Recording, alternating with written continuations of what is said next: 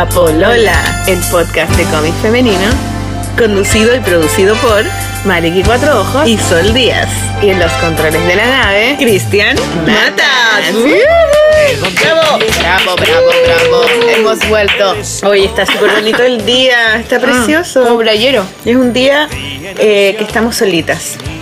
Estamos sin Matas y sin Rafael. Sí. O sea, Rafael está durmiendo. Rafael está durmiendo. Está, pero durmiendo. No sé hasta insólito. Bueno, cuando despierte lo vamos a sentir. Eh, vamos a sentir su. Y todo va a cambiar. Y todo, todo esto va a haber sido una mentira. Oye, traje unas frutillas que son increíbles. Mortales, weón, están en la raja. Y eso que a mí no me gustan mucho las frutillas. ¿En serio? Mm. Es que yo las compro el, afuera del negocio, del, afuera del colegio de mis hijas, se pone el señor del kiosco, que vende todos los dulces y las cochinadas que comen los niños. Y además trae como cuatro cajones de la fruta más rica que encontró en La Vega. Mm. Entonces eh, tenía hoy día guindas, hoy las guindas, frutilla, eh, mandarina y paltas. Ponte tú. Mm. Oh, y siempre como que tengo que andar con el, con el, catch, para poder comprar, porque con tarjeta no, no pasa nada. Me pesca. Así que, y hoy día estamos a miércoles. Miércoles. Estamos un poco atrasadas, pero... estamos al filo. Estamos al pero la vamos a hacer pulenta. La vamos a hacer. Sí, hay unos ruidos porque están hay unas construcciones de edificios, porque mm. estamos en pleno barrio Mata Sur, donde están haciendo muchos edificios. Sí, cerca de Vicuña. Cerca de Vicuña. Están destruyendo Vicuña. Claro, entonces Hoy día tenemos un, un, un tema como abierto, ¿no? Es como nosotros. tema random. ¿Qué tema nos importa? ¿Qué tema? Es un tema autobiográfico. tema hippie total. Tema voz vela, voz No, pero, pero espérate, mira. La última vez que, que estuvimos juntas, Hablamos de realidad ficción. Tú estabas embarazada. Yo estaba embarazada, embarazadísima. Embar se, se, se, Me embaracé, y tuviste a, al Rafael dos días después. ¿Cuándo sí, pues? Sí, el viernes empecé con. O viernes días después, claro. Porque ah. lo grabamos el martes y el viernes estuviste. El viernes. Claro, o sea, Rafael nació el sábado, pero el viernes empecé con. Que era, yo, tenía que... firme libro. Ah, ¿verdad? Pues en, en la filsa. En la filsa, tenía la firma Y tú me dijiste, para, capaz que no vaya, porque me siento un poco mal. Y... Me siento un poco rara, no sé qué weá. Como que me duele un poco el ovario. Ah. Y como, weón, esas son contracciones. sí. Creo que es mejor no ir a la firma del libro. Imagínate ahí en la filsa, anda, oh, rompí aguas, rompí aguas. Nunca rompí agua al final. Oh, oye, yo sé que a ti no te gusta hablar de tu vida, pero no nos vas a contar cómo te fue en el parto. Puedo contar, sí. O lo cuento yo. Porque puedo publicar fotos. No, hasta y, y, el RAI que no nos deja publicar fotos. No, está todo totalmente prohibido. Así que se tienen que imaginar al Rafael. Yo encuentro que, se parece como su vida privada. Sí, yo creo que se parece a Mick Jagger. A Mick Jagger. Yo encuentro que es como una guagua todavía, no sé a quién mucho se parece. Como que a veces que tiene los labios grandes. sí, tiene una Pero no sé si será porque toma mucha teta toma mucha teta, no, pero es porque yo tengo la media boca y Raimundo también tiene la media sí, boca. O sea, no tenía cómo salir con la boquita chica. Lo más divertido es que hace un gesto así, como que pone la boquita así, como que quisiera tener la boquita más chiquitita él. Es muy chico todavía, sí, para darse cuenta de quién se parece, pero es precioso. Es simpático. ¿Y yo lo puedo dibujar y poner el dibujo? No, no, se puede, nada. es un misterio. Es, un misterio. Ya, pero ¿cómo te fue? ¿Fue un parto? ¿Fue una cesárea? ¿Fue una, una, parto natural con anestesia? Primero, primero que todo, yo quiero agradecer a los comentarios de las personas nos dejaron harto en SoundCloud, como bienvenido Rafael y toda la weá. Así que les agradezco a todos por el cariño que Rafael ha recibido. Es que Rafael se engendró cuando empezamos la polola, ¿te Un poco, claro, un poco antes. Sí, pues como que yo ya tenía como tres meses, algo así. Todo el tiempo ella estaba, él estaba Él ha estado presente internamente en este programa. Y ahora eventualmente va a gritar y lo van a escuchar externamente ya. La otra vez pusimos la grabación de Rafael, pero yo encontraba que, que, como que... Como que lo estaba apretando. sí, como que estaba sufriendo, me dio nervios. Y yo le dije al mata, oye, pero córtalo, no está muy largo. Y tú me dijiste, da la misma. es que como que gime así, como que se queja más que llora. Cuando llora, guau, no la agarraba así tan llorón. Ahora un poco así más, más grandecito ya pero bueno, eso, primero agradecer a toda la gente, muy cariñoso, todo, ha sido muy bacán. Eh, no, y fue al final, viste que yo quería parto natural y tú me psicopateabas y me cagaste la psiqui contándome tu, tu experiencia culiada en Alemania. Bueno, pero te dije la verdad, no es como que es súper lindo, es maravilloso, ¿no? Bueno, te va a doler más que el hoyo, claro. Pero yo quería vivir esa weá, pues, pero yo la quería vivir no por una weá totalmente hippie, ¿cachai? Como de esta weá del apego, bla, bla, bla. Porque es yo porque eres masoquista. No, por, por llevarlo al límite. Como que más por una experiencia de decir, ya estoy embarazada, ¿cachai? No sé si me voy a embarazar de nuevo. Hagámosla, hagámosla toda. Hagámosla hasta el final, mm. pues bueno, a ver qué wea, porque si no es todo un misterio. Es como, ¿duele o no duele? ¿Te, ¿Te, pasa esto o no? ¿Se puede o no se puede tener un parto natural? ¿Hasta dónde resistí toda la wea? Y yo creo que yo en general soy resistente al dolor. No me considero muy amaricona en eso. Eh, nunca no me da miedo mucho la sangre y todas esas weas no me dan asco. Como que soy. Siento que puedo. Hay otras personas que cuando tú con una aguja se desmayan. Cuando eres chica, ¿te dolían los ovarios? Nunca me han dolido los ovarios. Nunca he tomado pastillas para que me los ovarios. Siempre he tenido la regla súper así como regular. Entonces. Nunca he tenido un problema con la wea, ¿cachai? Entonces, ¿Nunca he tenido una operación donde te duele la vesícula o algún dolor así como.? No, sí, úlcera tuve, úlcera y gastritis. Ah, eso es doloroso. Oh. Un dolor así como yo sentía como que me clavaban como aquí debajo de como no sé si en la boca el estómago pero como que me mm. ensartaban una lanza. Ese era el dolor que yo sentía con la úlcera. Ah bueno el dolor rico. no era paloya y tenía que estar como comiendo cada rato no era horrible. Mm. pero esa weá cuando tú me hizo una endoscopia y toda la weá me tomé unas pastillas pero yo ahí estaba trabajando en una oficina que era mi oficina yo estaba arrendando con una amiga. Pero yo estaba cachando que ya no quería trabajar en eso quería trabajar más freelance en mi casa y no me atrevía a tomar la decisión y cuando me vino la úlcera y la gastritis, dije ya, se acabó esta oficina culiada, me fui a trabajar a mi casa y nunca más me volvió. O sea que es que eso es muy nervioso. Sí, pues. Tiene origen nervioso. Igual te dicen. Tiene que, ver con el estrés. Tiene que ver con el estrés, pero igual te dicen que es una bacteria que se aloja y tú tenés que tomar una pastilla y se te pasa. Pero yo tomé las dos, me tomé la pastilla y además me fui del lugar. Mm. Claro. Y se me pasó. Pero ese dolor había sentido, ¿cachai? Entonces por eso como que mi idea siempre fue tener un parto natural y me preparé un poco para eso, me leí unos libros que después se los voy a recomendar. ¿Hiciste un libro? Además, pues, hice el además, esto fue lo más mágico, que estaba justo haciendo el libro que habla un poco de estas decisiones que tienen que ver con empoderarse al momento de tener un, parto, ¿caché? Que habla como un poco de la violencia obstetra, ¿caché? Que es toda esta weá de cuando una mujer se embaraza y te meten un montón de miedo, entonces tú vas a cagar de susto, que te va a doler, que tenés que dejarte llevar por lo que el médico te diga. Claro, entregarte a lo que el médico, que es un dios, es un dios, claro. Te dice que lo que tenés que hacer, que es lo que uno generalmente hace en, en, términos médicos, digamos, como Ser que una entregarte. Mm. Ellos saben mucho más que tú, ¿cachai? Entonces, todo este libro que estamos haciendo con la Michelle, la Michelle Sandler, que va a salir ahora en. La Michelle es chilena. La Michelle es, chilena. Mm. Mm. Y ella es seca, ¿cachai? y ella era como profesora de, de, de parteros, ¿no? Porque hace clase, eh, hace charla, es antropóloga, estudio arte. Es seca. Es seca la huevona. Pero no va a estar en el lanzamiento. No, porque está en Grecia. Así es seca. en la isla griega. Pero va a volver y ahí yo me imagino que va a ser un segundo lanzamiento, pero para el primero no va a estar, no alcanza a llegar porque viene en febrero. Ya, pero puede grabar un, Yo creo que sí, pues, un videíto, ¿no? Mm, tirar un saludo o algo. Un saludo, se puede hacer eso. Entonces, a raíz de eso también como que tuve más información de, de lo que significa tener un parto, porque yo empecé a dibujar el libro y me embaracé. Entonces, la medida que lo iba dibujando, iba yo también aprendiendo de las cosas que estábamos hablando en el libro. ¿cachai? Qué bacán. ¿Y ella te recomendó el hospital de la Florida? Ella me recomendó un equipo médico y una de las personas era Gonzalo Leiva. Gonzalo Leiva es un matrón taquillísimo, ustedes lo pueden googlear, tiene su página en Facebook y toda la weá. Y el loco es seco y es muy, está muy metido en el parto humanizado y toda la weá.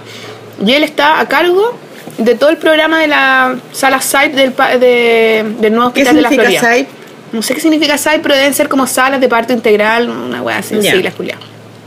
Y en el fondo son unas salas que tienen este hospital que se llama Elisa Díaz, Eloísa Díaz, y que es la, primera mujer que estudió medicina. No te creo, mm. chilena. Chilena. Oh, qué bacán. En, el hospital. Entonces ahí tiene ¿Y dónde queda ese hospital? Queda como en una calle que se llama Froilán Roa. Ah, Froilán Roa, sí, se conozco. Cerca del Duoc cerca de un mall que hay por ahí. Ya. Eh, y, ahí nuevo. Es nuevo, es el nuevo hospital de la Florida. Y ahí tienen unas salas que también están en otras clínicas, pero que las clínicas te cobran como tres palos mínimo, una wea así. Sí, pues, mínimo. Mínimo.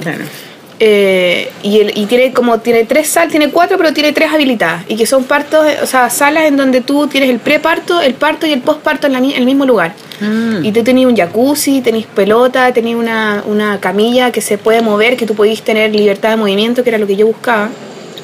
Como en la sala Te ponen de mm, música. que yo estuve en Alemania. Claro, la misma weá, aromaterapia, weona, la gente onda ultra cariñosa contigo. Música clásica. A mí me pusieron los jaiba en una y yo estaba más feliz que la mierda, weón, empujando y cosas. No ¡No se creo. hermano!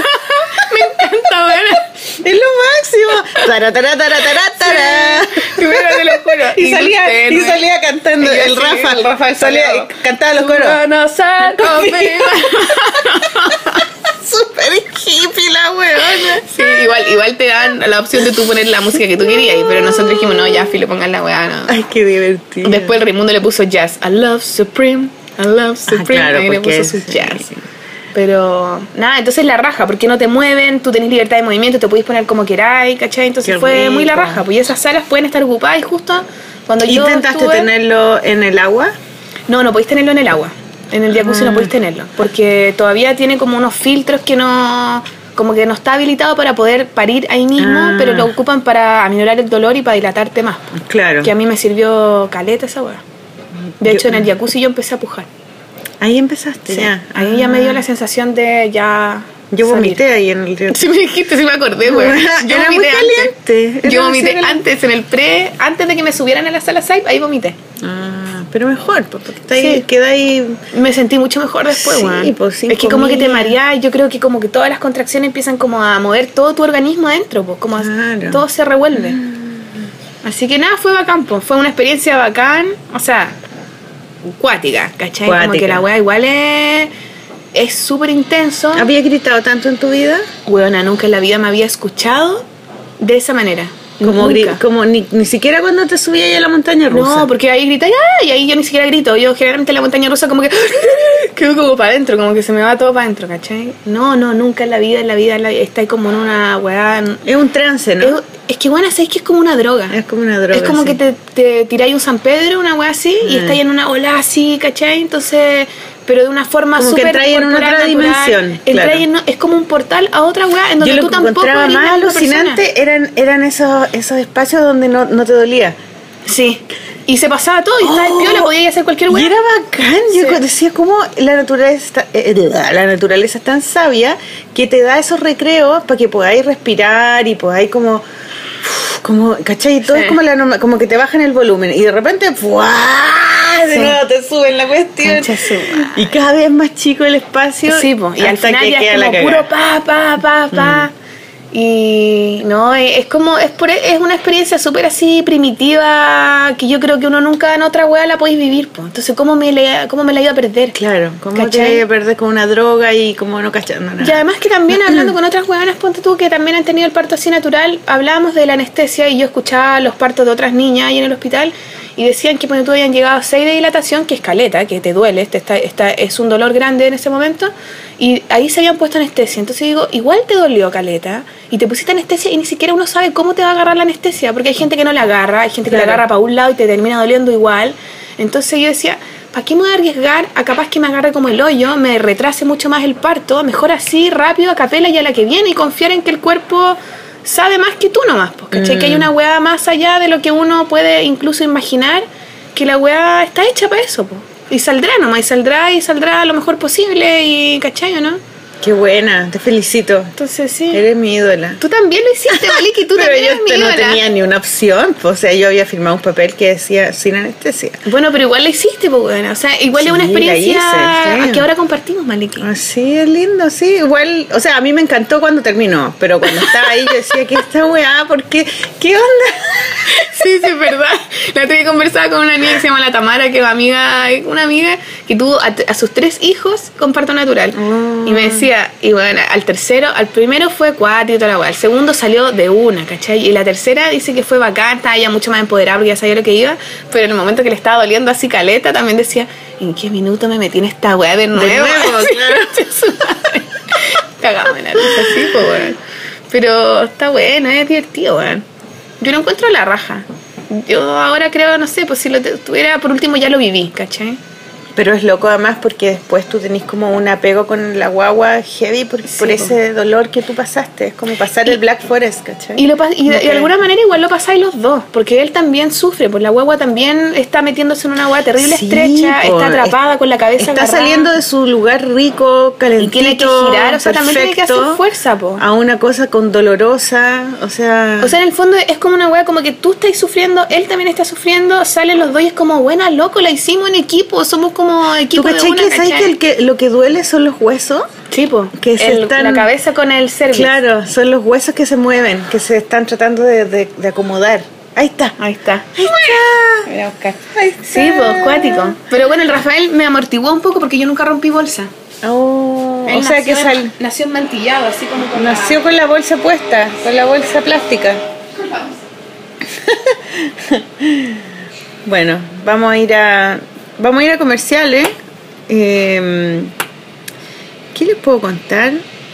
Eh, les puedo contar que, eh, que me llegó un libro increíble ayer, porque pedí por Book Depository libros de cómic, que lo voy a comentar el próximo capítulo porque todavía no lo termino y quiero que lo lea la Sol, que se llama eh, Rosalind, Rosalind Lightning de Tom Hart.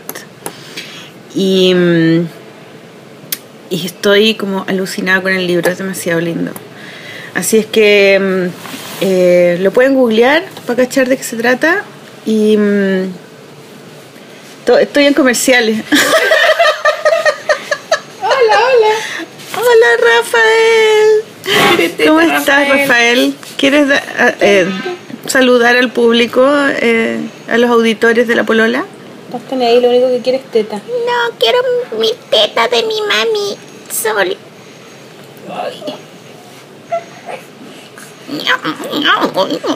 Miam, miam, miam. Qué lindo. Sí. Que la agarre bien. ¿Y no tuviste problemas para dar teta? Yo tuve caleta de problemas para dar teta. ¿Por qué tuviste problemas? Como que no me agarraba él, la, la Lulú y la Lupita, las dos no me agarraban la teta. Como que no sé, no se y, como que no querían y como que lo hacían para allá y para acá y después se me, como que se me... Ah, se te agrietaron. Se me agrietaron, sí, y me dolía mucho. Yo fui a un taller de lactancia. Ah, eso es lo que yo no fui, ¿viste? Ah, me sirvió buena caleta, era bien bueno, y ahí te explicaban cómo tenían que poner la boca, toda la weá. Así que ahí yo cacho que no, más, no más. O sea, te duele un poco al principio porque como que te estira mucho el pezón. Claro. Estamos hablando de una weá terrible mujer. Perdón. Pero sí, todos los hombres que están escuchando tomaron teta. Sí, pues. Es parte de la wea. Así que. Y les gustarán las tetas también. bueno, las mujeres capaz que también hay muchas que les gustan las tetas. bueno, pero eso, como que te estira mucho el pezón porque ellos tienen que agarrar no solamente la partecita hacia afuera, sino como toda la hueá entera. Y eso tiran caleta para allá, po. Claro, como todo, todo el gorrito tienen que agarrar, entero. todo el gorrito, qué tierno. Es como un gorrito así, como esos gorritos que le hacían a las teteras antiguas, ¿te acordás? Como tejido, para que tú tomaras la tapita de la tetera. Es como así. Y los tiran caleta y se te estira caleta. Sí, pues. Y al final tus pechugas como que ya no son las pechugas que tenías antes. No, pues son como largas, como que te cuelgan. Como, no, y como que se estira caleta de la parte de afuera, pues. Y eh. como que todo, como que... Sí, cambia la forma del pezón. O sea, mis tetas ya no son las mismas. Pero después vuelven a ser como eran tus tetas originales. Es por la leche. Eh, sí, es que, es que toda la pechuga te cambia, pues porque se convierte en una mamadera, deja de ser pechuga. Es que eso. Yo sentía cuando estaba dando teta que era un animal. Sí, yo bueno, yo eso siento, y de hecho cuando me... me sentía animal total. Cuando yo de repente le doy teta y estoy como me pongo acostada y él se pone acostado y así Sí, que es lo máximo. claro, y eso es como muy la, como, como el un chanchito perrito, el chanchito, sí, total. No, y después como que te alata ponerte ropa y como que anda ahí en sí, pelota. Yo jalando, ir con las tetas todo el rato al aire. Y es como súper animal. Qué bonito. Pero este también se pone medio acuático con la teta. Bueno, pues sí, guau, guapo. Bueno, entonces... Eh, bueno, eso, eso, eso fue un poco el parto, no sé qué más... Igual conté, ¿viste? Sí, pues, no sé, eso era... Yo creo que había que contar un poquito, pues. Y, también para que, para que las auditoras que están embarazadas o van a tener guaguas sepan que existe esa posibilidad en Chile, porque cuando yo eh, tuve a la Lupita no existía eso todavía, e, empezó hace poco. Es nuevo eso, sí. Claro, y que haya ese sistema en, en, hospital público es muy bacán porque, porque están acogidos a, FONASA. Entonces, no, no es FONASA. Ah, no es FONASA. No te dan bonopad. Ah, es, todo, no podéis pagar nada, no hay ninguna chance de tener algún beneficio pagando. Ah, es súper revolucionaria la weá. Qué buena. De hecho, nosotros fuimos y el Raimundo esa weá fue la que más le gustó. Como que el Gonzalo le dijo aquí, todos los weones son por igual y la atención tiene que ser igual, para todos. Pero, por ejemplo, si esa sala hubiera estado ocupada, no habría podido usarla. Claro, cagué. Esa es la weá. Y, ahí el equipo médico que te dan es los weones que están de turno. No podías escoger, no, yo quiero tratarme con este doctor. Y ahí te ponen anestesia igual. ¿O no? No, no, si tú pedís que no, ah, no o sea, deberían no, pero igual no se sabe. Ahí depende de las personas que te toquen. Ya, o sea que tuviste suerte. Igual no tanta gente yo creo que la debe usar. Es que también pasa, porque las mujeres no todas se van a, van a querer. Igual es una sala donde tú podés tener anestesia. Porque ah, ya, porque tampoco saben. porque Tú siempre puedes tener anestesia, mm. aunque estés en la site. A mí me ofrecieron anestesia dos veces. Qué loco, ¿ah? Eso que, porque todas las mujeres que yo conozco que han tenido parto natural sin anestesia, que han querido tenerlo sin anestesia, llega un momento en que les duele tanto que piden la anestesia y se la ponen al tiro. Como pum, ¿cachai? En cambio, en, en, en Alemania, uno, por mucho que la pidiera, no te la podían poner. Que cuático igual. Sí, pues, es que yo encuentro que igual es cuático, si igual es una intervención, pues con Pero es loco porque a ti te la ofrecían. Sí, pues. No deberían ofrecerla, deberían ponerla si es que tú la pedís. Yo también creo. De hecho, cuando la segunda vez que me la ofrecieron, la matrona que estaba a cargo, porque me la ofreció como la ayudante de la matrona. La matrona que estaba a cargo la miró terrible feo. Así claro, a lo mejor sentía que no, no, estaba haciendo nada y dijo, bueno, eso es mi, es mi pega. Capaz, pues no sé. O capaz que surgió, no sé, pues. Pero en el mm. fondo igual. Es que no están acostumbradas, es la cultura. Mm. Es algo nuevo y no saben muy bien cómo proceder, yo Pero creo. Pero fome porque, por, por, ejemplo, a mí la segunda vez me insegurizaron un poco cuando me la ofrecieron porque yo pensé, dije, chuta, estaré muy palpico. Claro, pues. No porque la necesitaré. Claro, no, yo creo que, es, que ella no sabía todavía. Claro, yo ahí le pregunté a la matrona, mm. le dije, eh, ¿cuánto falta? ¿Cómo estoy? Así, ¿por qué me la, un poco, ¿por qué me la estoy ofreciendo de alguna manera? Pero hablando súper How, sí, sí, po, así, Entre medio cuando te bajaba el, el dolor, claro. Y ahí la loca me dijo, Sol, está súper bien, está ahí a punto, vos dale. Y ahí yo dije, ya, conchito madre, pico. Oye, ¿y a qué hora nació? A las nueve, nueve. ¿De la mañana o de, la, noche? De la mañana. Del sábado. Qué lindo. O sea que el sábado, ¿qué día nació? El 5 de noviembre. El 5 de noviembre. ¿Qué? qué, qué mm? Escorpión. Escorpión. Danger. El sábado, 5 de noviembre a las 9 de la mañana. 9, 9 de la mañana. 9, 9. Ya, es que por si alguien quiere sacarle la carta astral sí, gratis. Sí, quizás quizá, quizá eso es mucha información. Perdóname, Rafael. Confiemos en que los auditores son cariñosos y todo. Es, es que las cartas astrales son bacanes, mm. pero necesitáis esos dos eh, información. Yo también tengo, quiero sacarme la carta astral, bueno, ahora. ¿Tú bueno, sabes a qué hora naciste? Eh, sí, sí sé. ¿A qué hora naciste? A, las 7 de la mañana. ¿A las 7 de la mañana? Sí. Sí, y tengo, es que lo podéis sacar en el, en el... Hay una página en internet sí, y toda la web, te metí y sale según cómo te inscribieron tus padres, pues. Claro. Pero no, está, es, es fácil ¿Tú, ¿Tú naciste a las 7 de la mañana, eres Tauro? 4 de mayo, del 4 69. De mayo, 7 sí. de la mañana. Sí. Yo nací como a las 4 de la mañana, 4 no sé cuánto. Una vez me hice la carta astral, creo, y me dijeron, y era heavy porque era mi vida, era todo igual, así era como, oh, me estoy describiendo a mí todo, todo. ¿Pero te la sacaste con una persona real? me la saqué con un amigo que vivía en Nueva York y que me lo hizo como que estábamos medio jugando y todo, y me dijo, mira, esto, tú eres así, tú eres así, y era así como, oh, sí, totalmente. Igual es bacán la weá, una, yo una vez me lo hice en una página de internet, pero no entendí tanto, pero en el fondo tienes que ver tu ascendente, tu no sé qué weá. Sí, entretenido. Yo este fin de semana conocí a, una persona que las hacía, así que a lo mejor te puedo dar tu... ¿En serio? ¿Sí? ¿A quién conociste? Es el marido de la niña que hizo la venta donde yo estuve el fin de semana. Ah, ¿por qué no habláis de eso? ah, es que estuve, mira, tuve un fin de semana artístico. Artístico de arte, de bellas artes. De arte real. Que es como mi parte, no, bellas artes, no real. real es como de la realeza. Real, claro, de la corona. De la, la corona. Bueno, estuve también involucrada con el tema de la corona porque vi la corona mm. en Netflix. Quería recomendar esa serie. The Crown.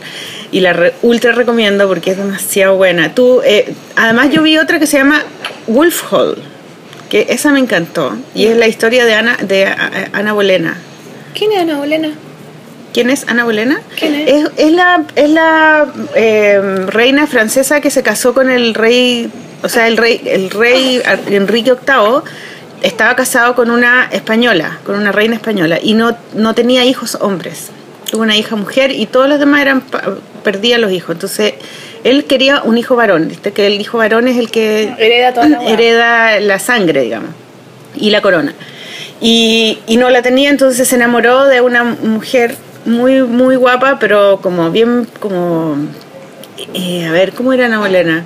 Como muy pilla, ¿cachai? Muy inteligente. Y, se convirtió, claro, muy zorra y se, y se engrupió al, al, al, rey y no existía el divorcio, entonces ella eh, lo engatusó y, y, se, y se separó de la iglesia para casarse con Ana Bolena, ¿cachai?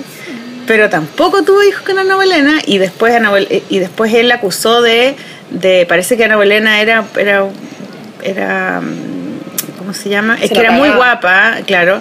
Y él también se la cagaba, lo que pasa es que era, era ilegal que la mujer se lo cagara, ¿cachai? El se la cagaba todo el rato. Y, y, la, mm, y la condenan como bruja. La queman. Y, la, y le cortan la cabeza. Pero ella tiene una hija, que es la hija que la que se convierte en reina, la Isabel. ¿cachai? Y esa historia es muy buena, la historia de la de, la reina Isabel real. La primera la primera. Y, y entonces está esta imagen de la reina como virgen, ¿cachai? Es como que la imagen, como que la virgen en Europa no es la virgen de, nosotros, ¿cachai? Es como la reina, ¿cachai? La reina. Y, y, esta historia de la corona es la historia de la reina Isabel II, que es la reina que existe todavía, esa viejita que anda con unos trajes rosados y unos sombreros como basílicas con claro, y con cabeza blanca, y que los punks decían eh, eh, matemos la reina. Ya, es la historia de ella cuando, cuando eh, cuando es coronada reina, que es coronada muy jovencita, porque también el rey tuvo dos hijas y no y ella era hija mayor. Entonces, em, y es toda la historia de, de, la familia real, ¿cachai? Cómo se comportan, qué hacen, y está como novelado, ¿cachai? Es súper buena porque es el mismo director que hizo La Reina. ¿Y esa está en Esa, esa, película de Queen? No. ¿No? Oh, es que a mí me encanta me fascina. Me fascinan las películas de, de, época. De historia.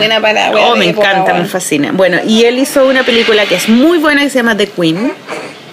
Y eh, es el mismo. Y también hizo La Otra Bolena, que también es otra película de la Ana Bolena. Y Wolf, no, Wolf Hall no la hizo él, pero la vi en Netflix antes. Entonces quedé como, dije, ¿qué va a pasar después? Y ahora vi The Crown. Y están todos viéndola porque es realmente súper buena, así que véanla. Bueno, la cosa es que yo no fui a la... Nada que ver con la corona, pero igual el arte, las bellas artes son como como que no, no, se juntan con la ilustración y el cómic, ¿cachai? Es como otro mundo, es otra, son otras personas, son otros... Es otra, clase social. otra clase social, son otros mercados, ¿cachai? Como que es otro mundo. Y yo los tengo que juntar de alguna manera porque yo hago las dos cosas. Son como, más extremos incluso que el diseño y los cómics y la ilustración. Diseño está mucho más metido. No, diseño está súper mezclado porque hay mucha gente que estudia diseño y hace cómic y hace las dos cosas. Bueno, pero caleta dibujantes también estudian arte y son dibujantes. Pero como que eligen, como que eligen qué hacer, ¿cachai? O hacen cómic o hacen pintura, ¿cachai? Y se meten en el mundo de, del arte y hacen exposiciones. Yo creo que la ilustración y, el arte están más relacionados, pareciera, que el cómic y el Por lo menos en, en, otros países sí. Por ejemplo, tú me te metías a una página web de un pintor y a veces aparece ya pinturas, después dice ilustraciones y después dice sketchbooks. Claro, que son como pinturas para encargo las ilustraciones. Claro. Y las o encargos como, claro, encargos como comerciales, como que hacen para marcas, revistas y cosas así. Y es normal, es que en Chile eso no era normal antes, ahora se está haciendo más normal porque ¿en qué trabajáis si estudiáis pues, arte, cachai? Entonces muchos de los artistas son buenos para el dibujo, aprenden las técnicas eh, tecnológicas, digamos, como las, herramientas de internet, Photoshop, y todo. Y, y, es una manera de ganar plata, ¿cachai? Y de tener una estabilidad económica, un piso económico que te mantenga, que que te dé una dignidad de vida, ¿cachai? Entonces, eh, ¿en qué vaya a trabajar si no podéis vender tus pinturas, si no te las compran, mm. ¿cachai? Si, si, al galerista no le gustó tu trabajo, que hay como cuatro galeristas, No, yo encuentro que la ilustración está súper metida. Entonces, la ilustración sí, pero el cómic como que ya se sale, ¿cachai? Entonces, como que no hay gente que, hace que haga cómics y que haga pinturas. Pero yo yo sí. Pero ahora en Chile, cuando tú no hay. Eh, ¿Tú tenías alguien como que tú pensís que sí? Que haga las dos cosas. Porque pues, tú ya, no sé, el capítulo pasado la Margarita, la Margarita como que ya no hace tanto No, pues no hace arte, po. pues. Ella hace ilustración y hace cómic. Claro. Se corrió como dos, Pero como estudió campo al arte. otro lado, pero estudiar. Bueno, es que muchas han estudiado arte. Claro. eh, Pues tú, la Raquel Echeñique no hace cómic, pero hace ilustración. Y las ilustraciones que hace son hermosas y yo creo que las hace mucho como obra de arte. Claro, bueno, la hace la, como a mano. la Paula Bonet, que es la niña que nos, Ah, que nos ofrecieron una entrevista, ojalá la podamos entrevistar. Eh, ella estudió arte en varias ¿Ella es partes. chilena? No, ella es española. Y ella estudió arte en España, estudió arte en Chile, en, en- en el taller 99, y en Europa también, en Italia, creo, no sé. Y ella es grabadora y es seca, es muy, muy bonito su trabajo. Pero ella trasladó el grabado a la- al cómic, pero no como al cómic, como al libro ilustrado, ¿cachai? Claro. Que es como la imagen muy grande y un texto pequeñito, ¿cachai? Pero no para niños, para adultos, ¿cachai? Y ese es una es un género como Como medio intermedio. que está intermedio y que, que precisamente lo ocupa gente que estudia arte, pero que también se pololea con la literatura un poco, con la poesía. Ah, ¿cachai? bueno, también esa es otra otra área que uno toca. También es la literatura La y la poesía, y la y el cine también, Sí. porque el cómic es como, una película, ¿cachai?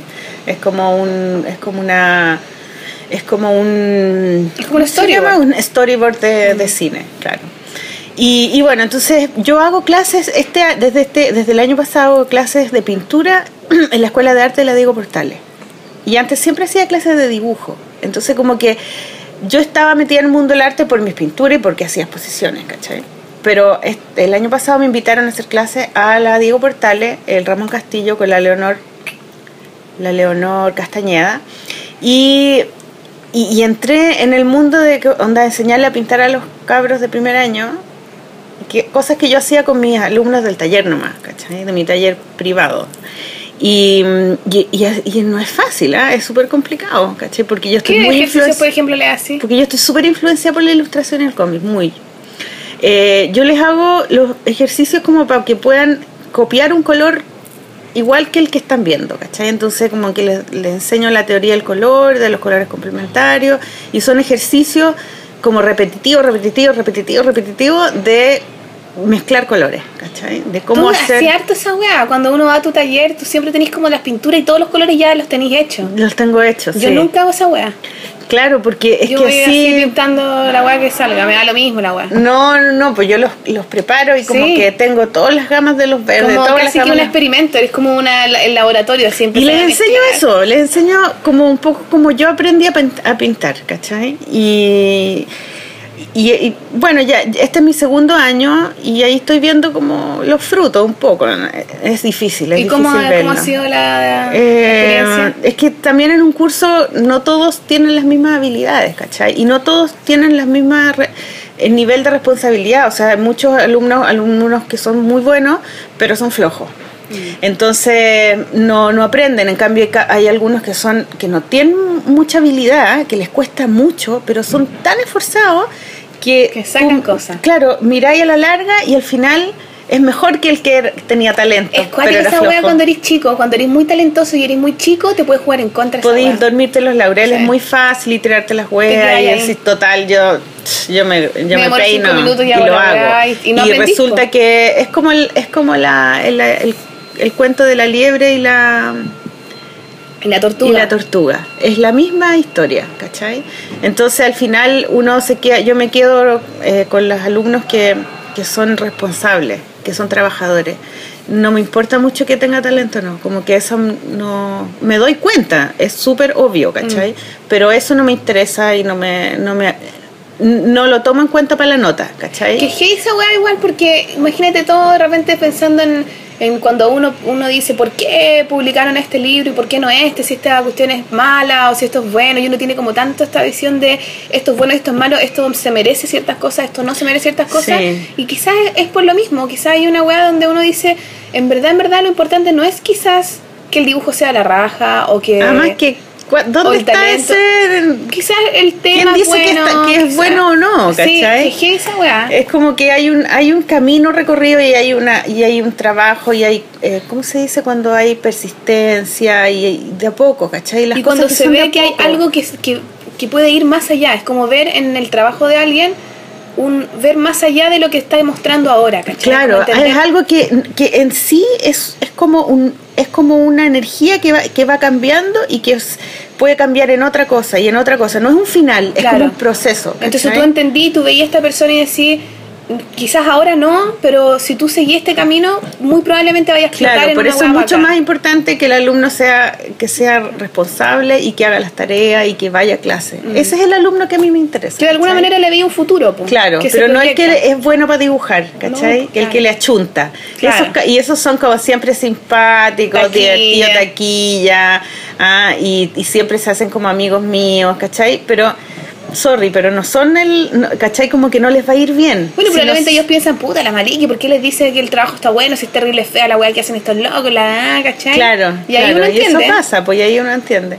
Bueno, y, como estoy metida en eso, el, el, el, eh, la universidad eh, organizó una visita al Centro Cultural, no, el Centro de Arte Contemporáneo Cerrillos. Ah, ya. Porque el viernes pasado fue eh, Museos de Medianoche, que es un que es una es un evento que hacen todos los meses, una vez al mes, donde todos los museos de Santiago. ¿Una vez al mes? Sí. ¿En serio? Yo pensé que era como una vez al año.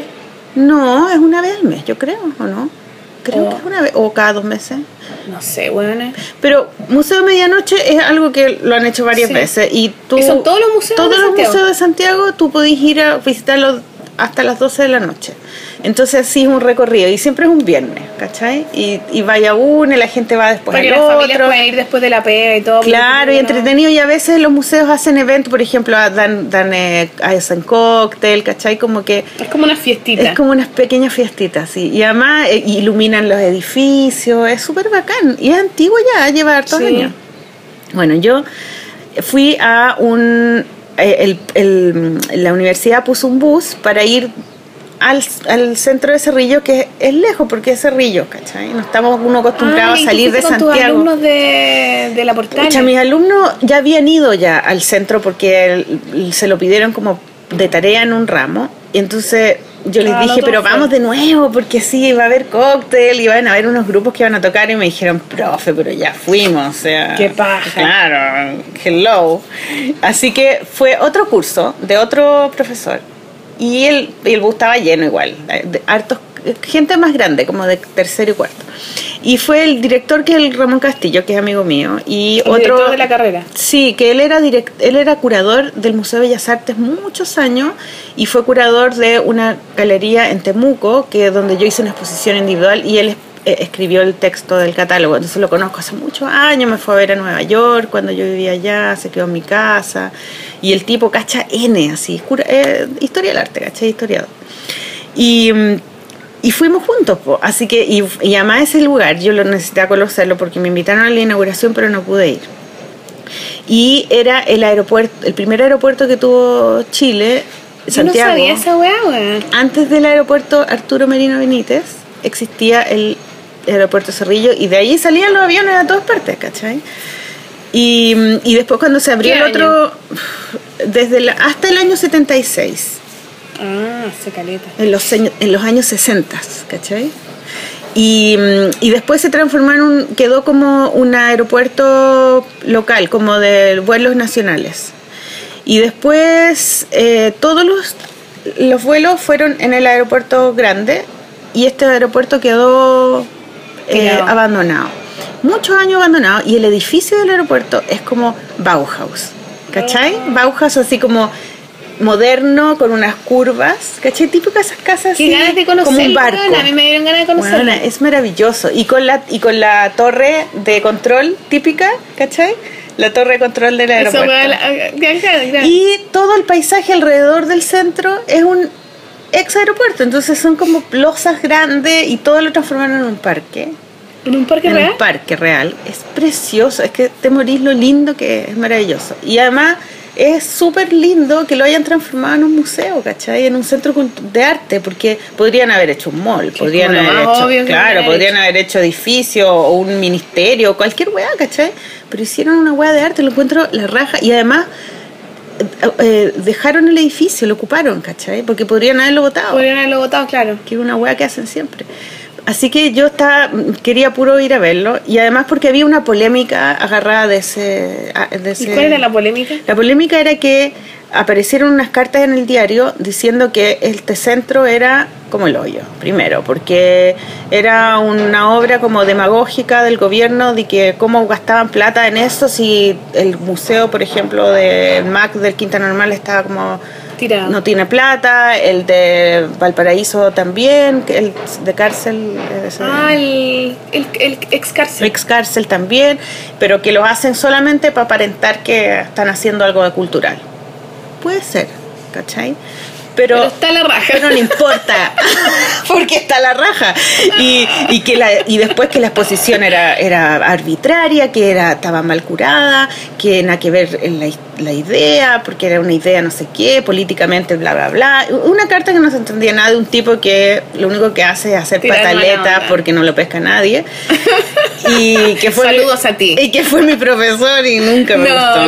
No, no, no, no. Ese tipo, ¿sabéis qué lo que hizo una vez? ¿Qué hizo? ¿Cómo se llama? Nadie el nombre. ah, Mellado. Mellado. ¿Mellado? Mellado. Ah, mellado. Justo Pastor Mellado. justo, justo Pastor, el nombre culiado.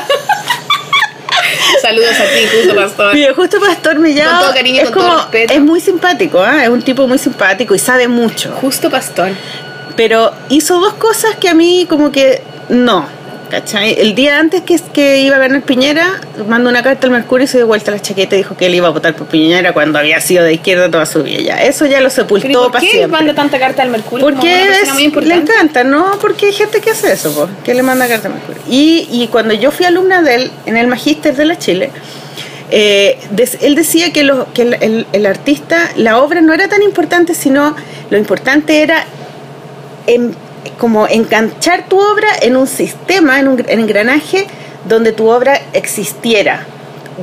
Eso quería decir que tu obra fuera eh, expuesta en lugares que importaran, que un curador hablara de tu obra, que salieran reportajes de tu obra en el diario. Visibilizar, comercializar. Sí, como que tu obra tenía que estar enganchada en un engranaje, pero que por sí sola no, no servía de nada, ¿cachai? Para llegar al, porque lo importante era estar en la historia de la pintura, ¿cachai? Del arte. Y eso estaba explicando en, en, en, la clase. Y dijo, por ejemplo, las obras que hace la gente por resolver problemas personales de familia. Esas, esas obras no sirven para nada, a nadie le importan. Por ejemplo, la obra de la señorita Trujillo, por ejemplo. ¿Dijo eso? Sí, por ejemplo, esa obra, eh, en clase, esa obra que hizo en el Museo de los Famosos, esa obra la hizo solamente para, para eh, agraciar a su padre, porque ella está enamorada de su padre. Primero no me conocía. ¿Cuál obra del Museo de los Famosos, weón? Los galerías famosas que eran como seis famosos en tamaño natural y se sacaban fotos. ¿Y por qué tiene que ver con tu papá? ¿Qué sé yo? Si él no conocía a mi papá ni, a mí. Pero igual la chuntó, weona. Igual está enamorada de tu papá. Pero da lo mismo, ¿cachai? O sea, primero, bueno, le achuntó, porque bueno, si el tipo no es tonto, pero pero me dejó en ridículo, me hizo pico delante de todo. Y además me puso como ejemplo como que si hacen lo que hace ella... Están mal. Claro, no sé, nunca van a estar en la historia del arte. como que me condenó. tienen que no ser como la Marcela Trujillo. Claro. Entonces como que siempre le tuve como cizaña y yo igual estaba chica y yo como que no, no entendí muy bien en realidad el, el asunto. Me dio vergüenza y pero no, no, le dije nada, no le dije nada, como que me quedé callada nomás, ¿cachai? Y después con el tiempo siempre lo veo y y él como ¿Es viejo? Sí, parece que sí. Yo ya no lo veo hace mucho tiempo. Pero la cosa es que él mandó esta carta, pero la carta era una pataleta de un tipo que nadie lo pesca y que está como, eh, eh, no sé, envidioso. A él le encantaría estar como curador de ese lugar, ¿cachai? Nadie lo llamó, creo yo. Y, y entonces la carta... Todas esas críticas al final vienen desde una frustración. Es frustración, una envidia. como un tumor ahí que se te queda pegado, ¿cachai? Y no se te sale más. Entonces, yo creo que en el arte chileno y en el arte, en el arte contemporáneo hay mucho de eso, hay como mucha envidia, mala onda, y, y como que el, el eh, como que el eh, la, la, la, pelea empezó con eso y después otro otro artista mandó otra carta en el, al clinic haciendo pico a Mellado. Así como, no, porque Mellado es esto, es esto otro. Oh, y, y, él le pasó esto, le pasó. Y ahí empezaron todos yo, ay, sí, ay, sí. Y, y en el fondo, y se transformó en noticia donde en los diarios hicieron un reportaje. En, noticia el Cawin. El Cawin, el Cawin era la, noticia. Entrevistaron como a 10 autores. ¿Qué opinan ustedes de, de, el problema que hay con el, con el centro cultural? Y todos opinaban. Se, problematiza ¿Y una weá que claro. Y todos decían, no, qué vergüenza ese, ese Cawin, qué vergüenza que el arte contemporáneo chileno esté metido en, ese Cawin. Entonces, yo lo único que quería era ir a ver el centro cultural o sea, el, el, museo. Y bueno, llegué para allá. ¿Cómo se llama Museo de Arte Contemporáneo? No, no se llama museo, se llama Centro de Arte Contemporáneo eh, Cerrillos. Y bueno, era tan bonito, está tan bien montado, la exposición es preciosa. Y las exposiciones son puras obras de arte desde los años 67, algo así, hasta nuestros días, puras obras que tienen que ver con la palabra ¿cachai? Como obras que, eh, que, ocupan el lenguaje en su trabajo, como el lenguaje escrito, ¿cachai? Y, y hay obras como, eh, no sé, pues emblemáticas, por ejemplo, la, la, pintura de Balmes que dice no, ¿cachai? Que es una pintura muy famosa y que la, era de un coleccionista y se la pidieron prestada para que la para ponerla. Había, hay muchas pinturas que son de coleccionistas y que las prestaron a la exposición había una dibujante, pucha, que no me acuerdo el nombre, Vargas, pero la voy a poner ahí, te, te mandé la foto, que era, ella vive, ella es chilena y vive en Berlín, y son puros dibujos. No sé si viste las fotos que te mandé. No, no, no, Son puros dibujos hechos como sobre un papel como de cera y con carboncillo. Y eran como unos cómics, pero como, como, como abstractos, ¿cachai? Precioso, súper lindo. Habían, y habían tres artistas en, el, en la exposición que estaban explicando su trabajo ese día por el, los museos de, medianoche. Y sabéis que fue tan bueno porque muchas veces la gente tiene el prejuicio de que, de que no entienden el, el arte contemporáneo. ¿Cachai? De que ven una obra y dicen, ¿y qué, ¿de qué se trata? ¿Cachai? ¿Qué es esa weá? Y no entendí nada. Y tratáis de entender por el título o por el texto que ponen ahí encima, ahí como el lado. Uno, uno, tiende a pensar que, ay, son puras weas el arte contemporáneo es como puras weas. Puras weas, o que tú no cachai, po. Que no, o te sentís estúpido. Te, sentís estúpido y fuera y como. Y no te interesa meterte ahí, ¿cachai? Entonces, como que al final se transforma en algo muy, como decía el gay gigante, como caníbal, ¿cachai? Como que ellos mismos entienden ah, claro. y se comen entre ellos. Sí, como que entre ellos se comen, ¿cachai? Y entonces estaban ellos y fue bacán porque explicaron de una manera tan simple y tan humana y tan como cariñosa y generosa sus obras que tú las mirabas y entendías y todo y además te encantaban, ¿cachai? Porque era esa, esa entrega del artista a su trabajo, ¿cachai? Trabajo bonito, cuando te explican lo que hacen. Y, y sabéis que me, me, sentí como muy, eh, como me reconectó con el, con, mi, con el arte contemporáneo, ¿cachai? Que yo tengo como como que como que le hacía el quite como que a veces digo ¿sabéis qué? chao que la pintura voy a hacer puros cómics ¿cachai? Sí, tú como que te peleas y te divorcias y te volvías a enamorar. Te divorcias y, no puedo, y como que amo la pintura y amo pintar. Y ahora cuando fui a esa venta también estaban muchos pintores conversando con ella y todo, pero más que nada es la obra, es como es como que yo veo, yo siento que es lo mismo que los cómics, ¿cachai? Para mí es lo mismo. Sí, yo no sé por qué tenéis tanto la idea de que tenéis que renunciar a uno siempre. Porque son distintos lugares. Claro, es por tiempo también, porque hacer una, una exposición... O sea, de hecho tenía, por ejemplo, eh, un proyecto de pintura para la Sala Gasco, que la postulé al fondar al fondo y, y, salí rechazada. ¿Cómo se llama? Cuando ah, salí. como inadmisible. Inadmisible, bueno, segundo año que salgo inadmisible. ¿Y por qué te dijeron inadmisible? Porque me faltaba una firma de una carta y no entré al concurso. Así que tuve que posponerlo un año más ¿cachai? Y paja, pues. Pero sabéis que yo trato de ver el lado positivo del asunto. Pero ahora estoy terminando un libro largo. Estoy terminando un libro y no voy a alcanzar a hacer la exposición en un año, entonces es mejor que sea para el otro año, ¿cachai? Esa es la idea, Mal, hay que ver el lado positivo. Hay que ver el lado positivo, todas esas cosas como sí. las críticas y toda esa weá tiene mucho que ver con eso, con cómo, cómo también eh, nos tomamos las críticas de un lado positivo también y no le dais tanto color a las weas, ¿cachai? Y aprovecháis de mirarte un poquito a ti mismo también y ver de quién son y no darle tanta importancia también, ver de, quién vienen y toda la wea. Y para el, para el que critica también, porque hay gente que le encanta criticar, weón, y está tan ahora de moda esta dinámica, ¿te acuerdas que lo que hablábamos de, de ser pesado, ¿cachai? De, criticar como porque tú tienes una opinión, ¿cachai? Entonces tener una opinión en la vida, ser una persona opinante, pareciera que tiene que ver con hacer pico al otro. Claro. cualquier iniciativa que no tenga que ver contigo, que no te parezca a ti, que Como da lo mismo que no te parezca a ti. Apropiarte de ese derecho, de pasar por encima de la otra persona porque tú crees que tienes la razón. Eh, claro, ¿y cómo puedes estar tan seguro que tienes tú la razón, o la razón o que tu visión de las cosas, del arte, de la weá que sea, es la correcta, ¿cachai? Y, y, al tiro cualquier cosa que se aleje un poco de eso es, es, es minimizable y es criticable de una forma a veces súper odiosa, weón. Ahora con las redes sociales. Y además es como una cosa como que soy choro, así. Sí, pues como, que, ay, soy bacán, soy valiente, Mira como soy choro, como soy punk. Claro, soy punk, soy valiente y digo lo que pienso. Porque a mí igual me da risa. o sea, yo, yo fui súper punk cuando era más chica, ¿cachai? Y encontraba súper bacán esa actitud rebelde y y violenta que uno tenía frente a, lo establecido, ¿cachai? Entonces encontraba todo lo que era así, agresivo eh, y, que, y que era políticamente incorrecto, ¿cachai? Que era un poco, que pasaba por encima. Era una, es una actitud muy de joven también, porque necesitáis como... Eh, armar tu separarte, armar tu propia identidad y creo que, que dentro de ese contexto yo lo entiendo, ¿cachai? Porque yo estuve ahí y lo tengo que entender.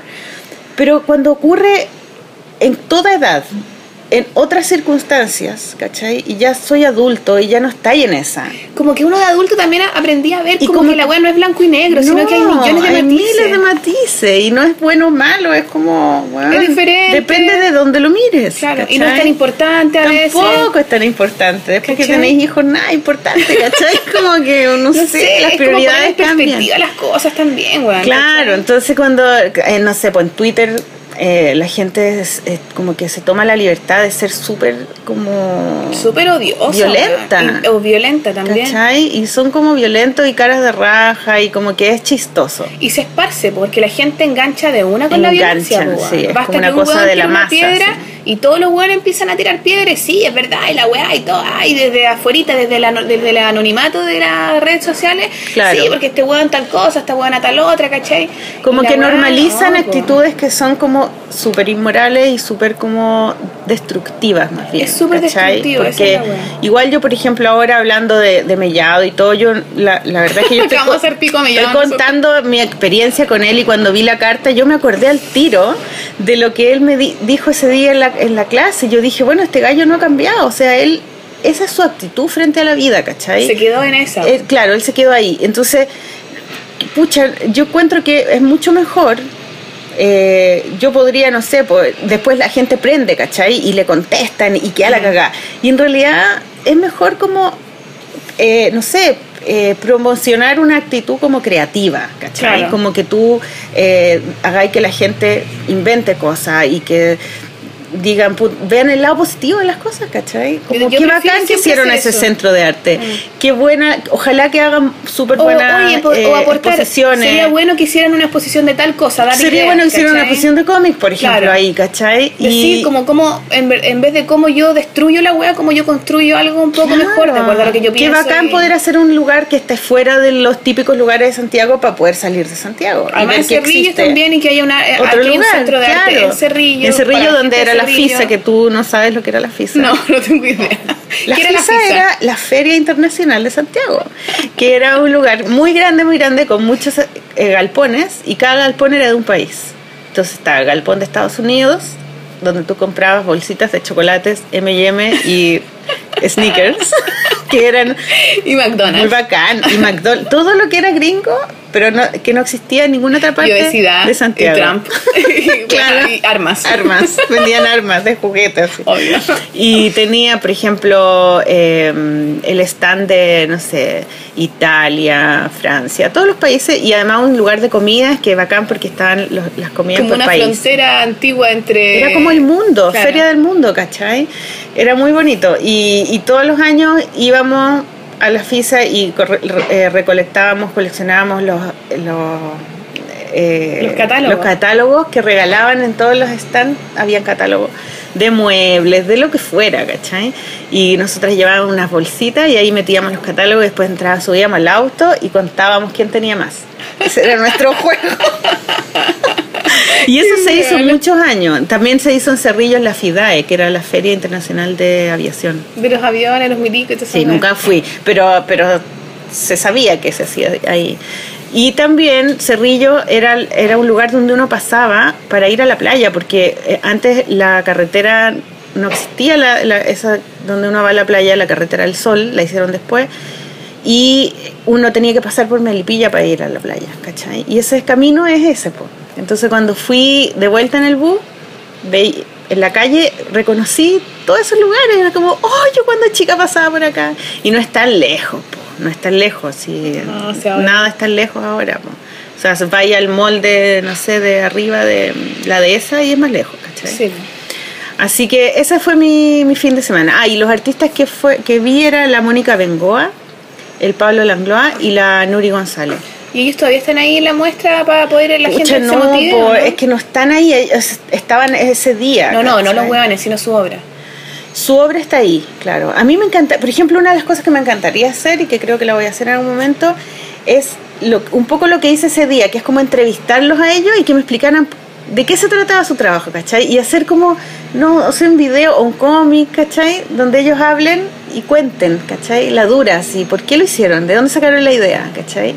Y, y te das cuenta porque ellos están ahí, porque su trabajo es honesto, es real, ¿cachai? Y todos eran de huevas familiares, pues precisamente lo que te criticó tu profesor. Todo era familiar, sí, eran cosas que tenían que ver con su, con su la historia de la familia. En ese lugar, o sea, no, no exclusivamente de familiar, pero digo, toda la inspiración que uno puede tener en cualquier tipo de obra que haga, yo creo que viene desde ese lugar personal, pues. Incluso la crítica de este profesor viene desde un lugar personal probablemente de él, en donde él se siente poco valorado, en donde se siente poco visto, o que cree que su opinión no es no sé qué weá, ¿cachai? Entonces tiene que estar toda la vida tratando de llamar la atención. Todo lo que uno hace viene desde una weá personal, pues. Sí, había, uno que era más como, más como que tenía que ver con el tema de la pintura, que es un tema muy de la, del arte contemporáneo, que es como hablar sobre temas de la pintura, ¿cachai? No de, Pero por de la emoción. ese tema de la pintura. Claro, y era un tipo que hacía, que eran puras fotos y un tipo que, que hizo, pero, pero igual es lindo, mira, son 10 años, por 10 años. A mí me gustó el del jabón. Ah, el del jabón es lo máximo. Ah, pero espérate, mira, te cuento el del Pablo Langlois, que era por 10 años, él fue a la marcha de la CUT, que se hace el primero de mayo. El de los trabajadores. Claro, y en las marchas, él me contaba, me decía, tú cuando ves los, los afiches de las marchas, los, los, los carteles, siempre son frases, textos, ¿cachai? O tallas, ¿cachai? O, o, lemas, siglas, textos que la gente lee. Entonces él, él se propuso hacer eh, pancartas, pero con imágenes.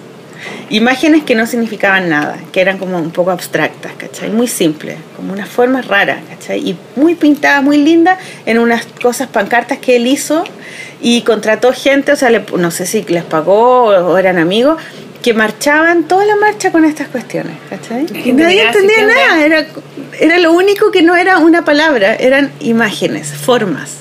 Pero imágenes no como un. No era ilustración, no, po, ¿cachai? Eran, eran formas abstractas, claro.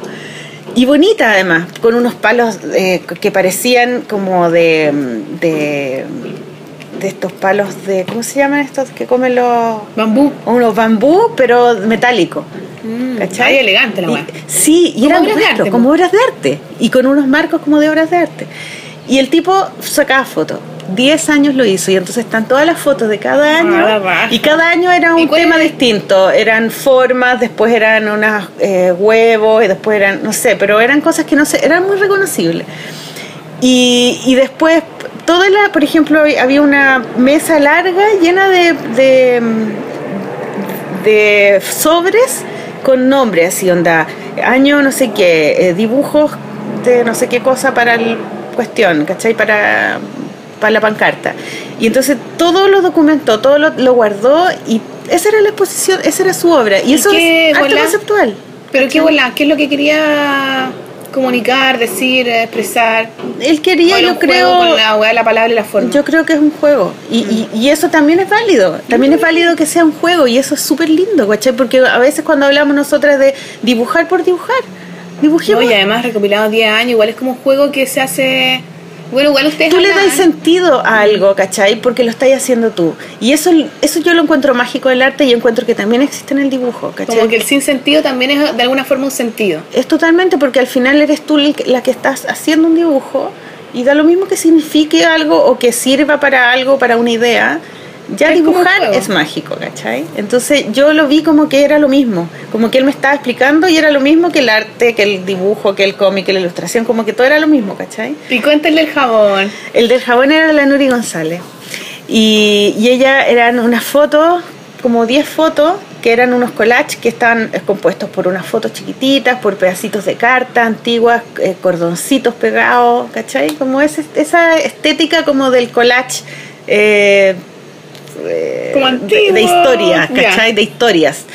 Y, mm, y, encima de un mesón grande habían unas, unos, unos jabones que eran como unos rectángulos como de un metro por 50, ponte tú, cuatro o cinco. Unos pliegos. Claro, pero gordo así. Y era jabón industrial que usaban los, que usan los, o usaban los obreros en la construcción como para limpiarse la, la grasa, ¿cachai? Los, los, obreros de la, no, no, sé si los obreros, pero la gente que trabaja con autos, con, cosas que manchan. Mecánicos. Mecánicos, claro. Y entonces este es un jabón como el jabón Popeye, pero más Popeye, ¿cachai? Como jabón brígido, claro. Jabón brígido. Jabón brígido.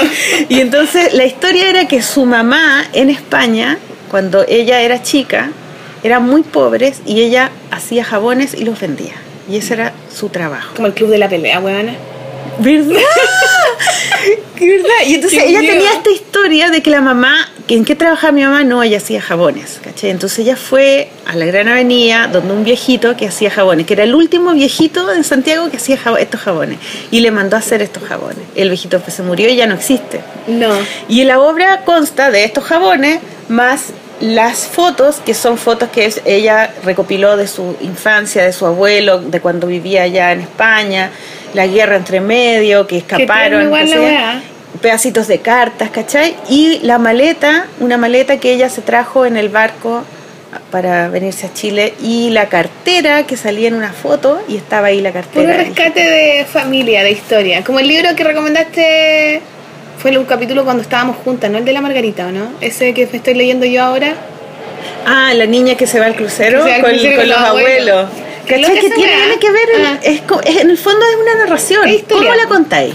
¿Cachai? Mm. Así una obra contemporánea, conceptual. Te hacía un cómic o hacía una pintura. O la contáis en un libro.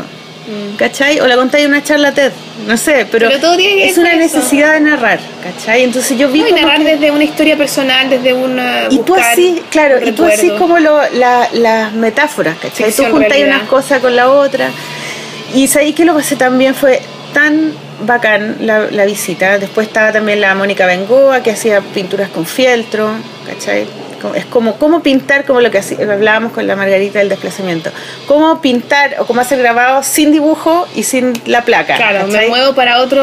Salgo de los materiales típicos y, eso es muy del arte contemporáneo. Como que pintar con pintura, imágenes ya está pasado moda, ¿cachai? Entonces, ¿cómo propone. invitar a la Margarita, a esa a Cerrillo, Margarita, para que vayan y se encanten, reencanten con el arte contemporáneo? Sí, eh, yo creo que cualquier persona que haya estudiado arte tiene que ir a ese centro porque además salís para afuera ¿cachai? a la terraza y veía un paisaje que nunca habéis visto en tu vida, ¿cachai? Es como... ya yo quiero ir. Lejos, lejos, lejos. y al final, al final así como una ciudad, así. Es maravilloso. De verdad es súper lindo. Oye, bueno, vámonos con música. Ya. Hagamos la primera pausa. La, música de niños. Hagamos la música Porque de niños. Porque en honor al Rafa. claro. para que tú escuches la polola también. Ah. Y es, una, es un grupo muy bacán que se llama Purreira y que es eh, liderado un poco por el Chicoria Sánchez. Juan ¿Por qué esos nombres tan raros? Chicoria como la lechuga. Sí, como achicoria. ¿Ese es achicoria o chicoria? Es achicoria. Pero él se llama así o le dicen porque tiene el pelo loco.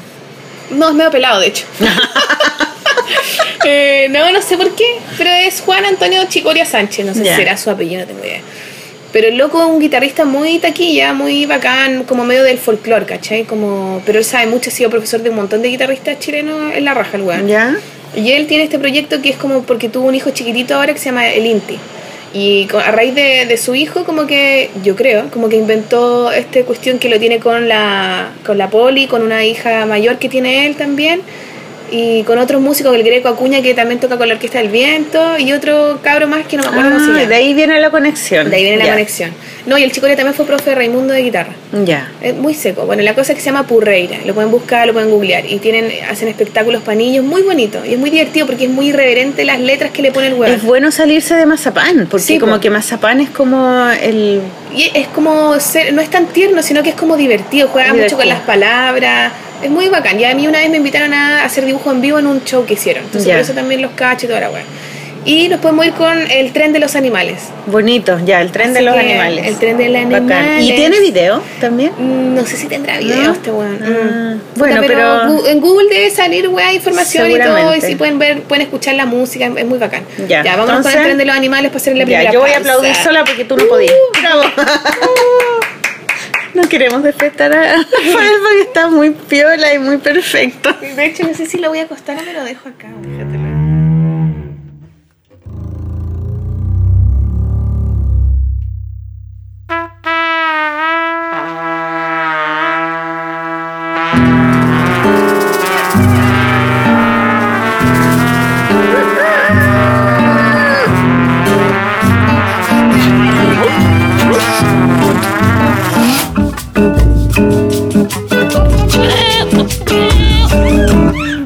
La lagarta le ha llegado carta. De Alejo el conejo que se encuentra lejos. Le dice rapidito que el chanchito Tito viene del rancho con don Chancho Pancho. Vendrán con sus amigos a jugar contigo. Harán tremenda fiesta con una orquesta. Mientras tú te sientas, sacan herramientas. Y escucha bien porque ya llega el tren de animales tren con animales, una orquesta, la orquesta de animales. Martín el delfín con su violín, Moisés el cien pies, el corno inglés, Nina la golondrina, la ocarina, John el león con su trombón. Héctor el castor con su tambor, Marcela la gacela, la bucela, Omar el jaguar, él va a cantar, y Amanda la osa panda dirige la banda. De animales, la banda de animales, las herramientas, ahora sacan herramientas. Juanillo el armadillo con un martillo, Lucho el aguilucho con su serrucho, Teresa la tigresa, la llave inglesa, y Ali el jabalí, un bisturí. ¿Qué tiene que ver.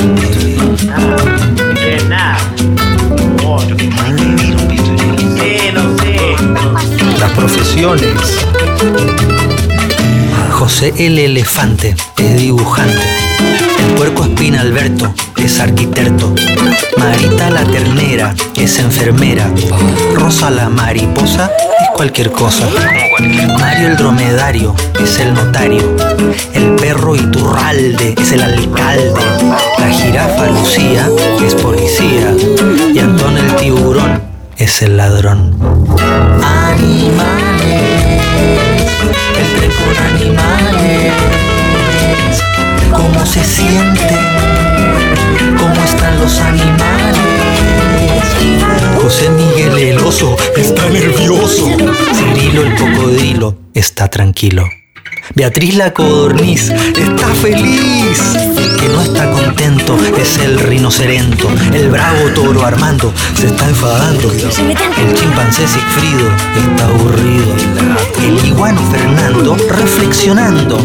La avestruz Mariluz, un autobús. Animales el tren con animales. Se van los animales. La bofeta Enriqueta, una galleta. Hugo el tortugo, un vaso de jugo. Ramón el gorrión, un pan con jabón. Y se lavan las manitos con agüita y con jamón. Arturo el canguro, un huevo duro. Pascual el pavo real, le echó la sal. El dedo del medio lo revolvió. Y este gordo goloso ya se lo comió solo, solo son animales. El con animales. Países de donde son los animales. Toniño el mandril, es Brasil. La cangura Natalia es de Australia. Yalo el zorzal de Senegal. Andrea la piraña, ella es de España. Pepe el ñandú es de Perú. Pepita la bacteria es de Nigeria. La foca Soledad de Canadá. El papagayo Hernán es de Vietnam. La gatita Teresa es cordobesa.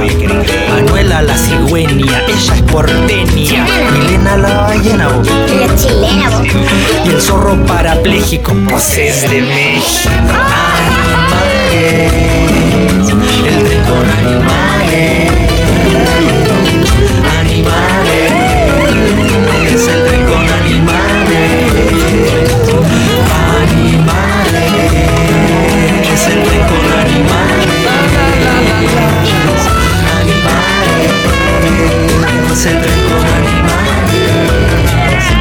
Y Marta la lagarta responde la carta.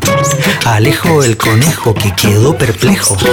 Le dice mis amigos ya son más de 100 y nos vamos todos juntos en el mismo.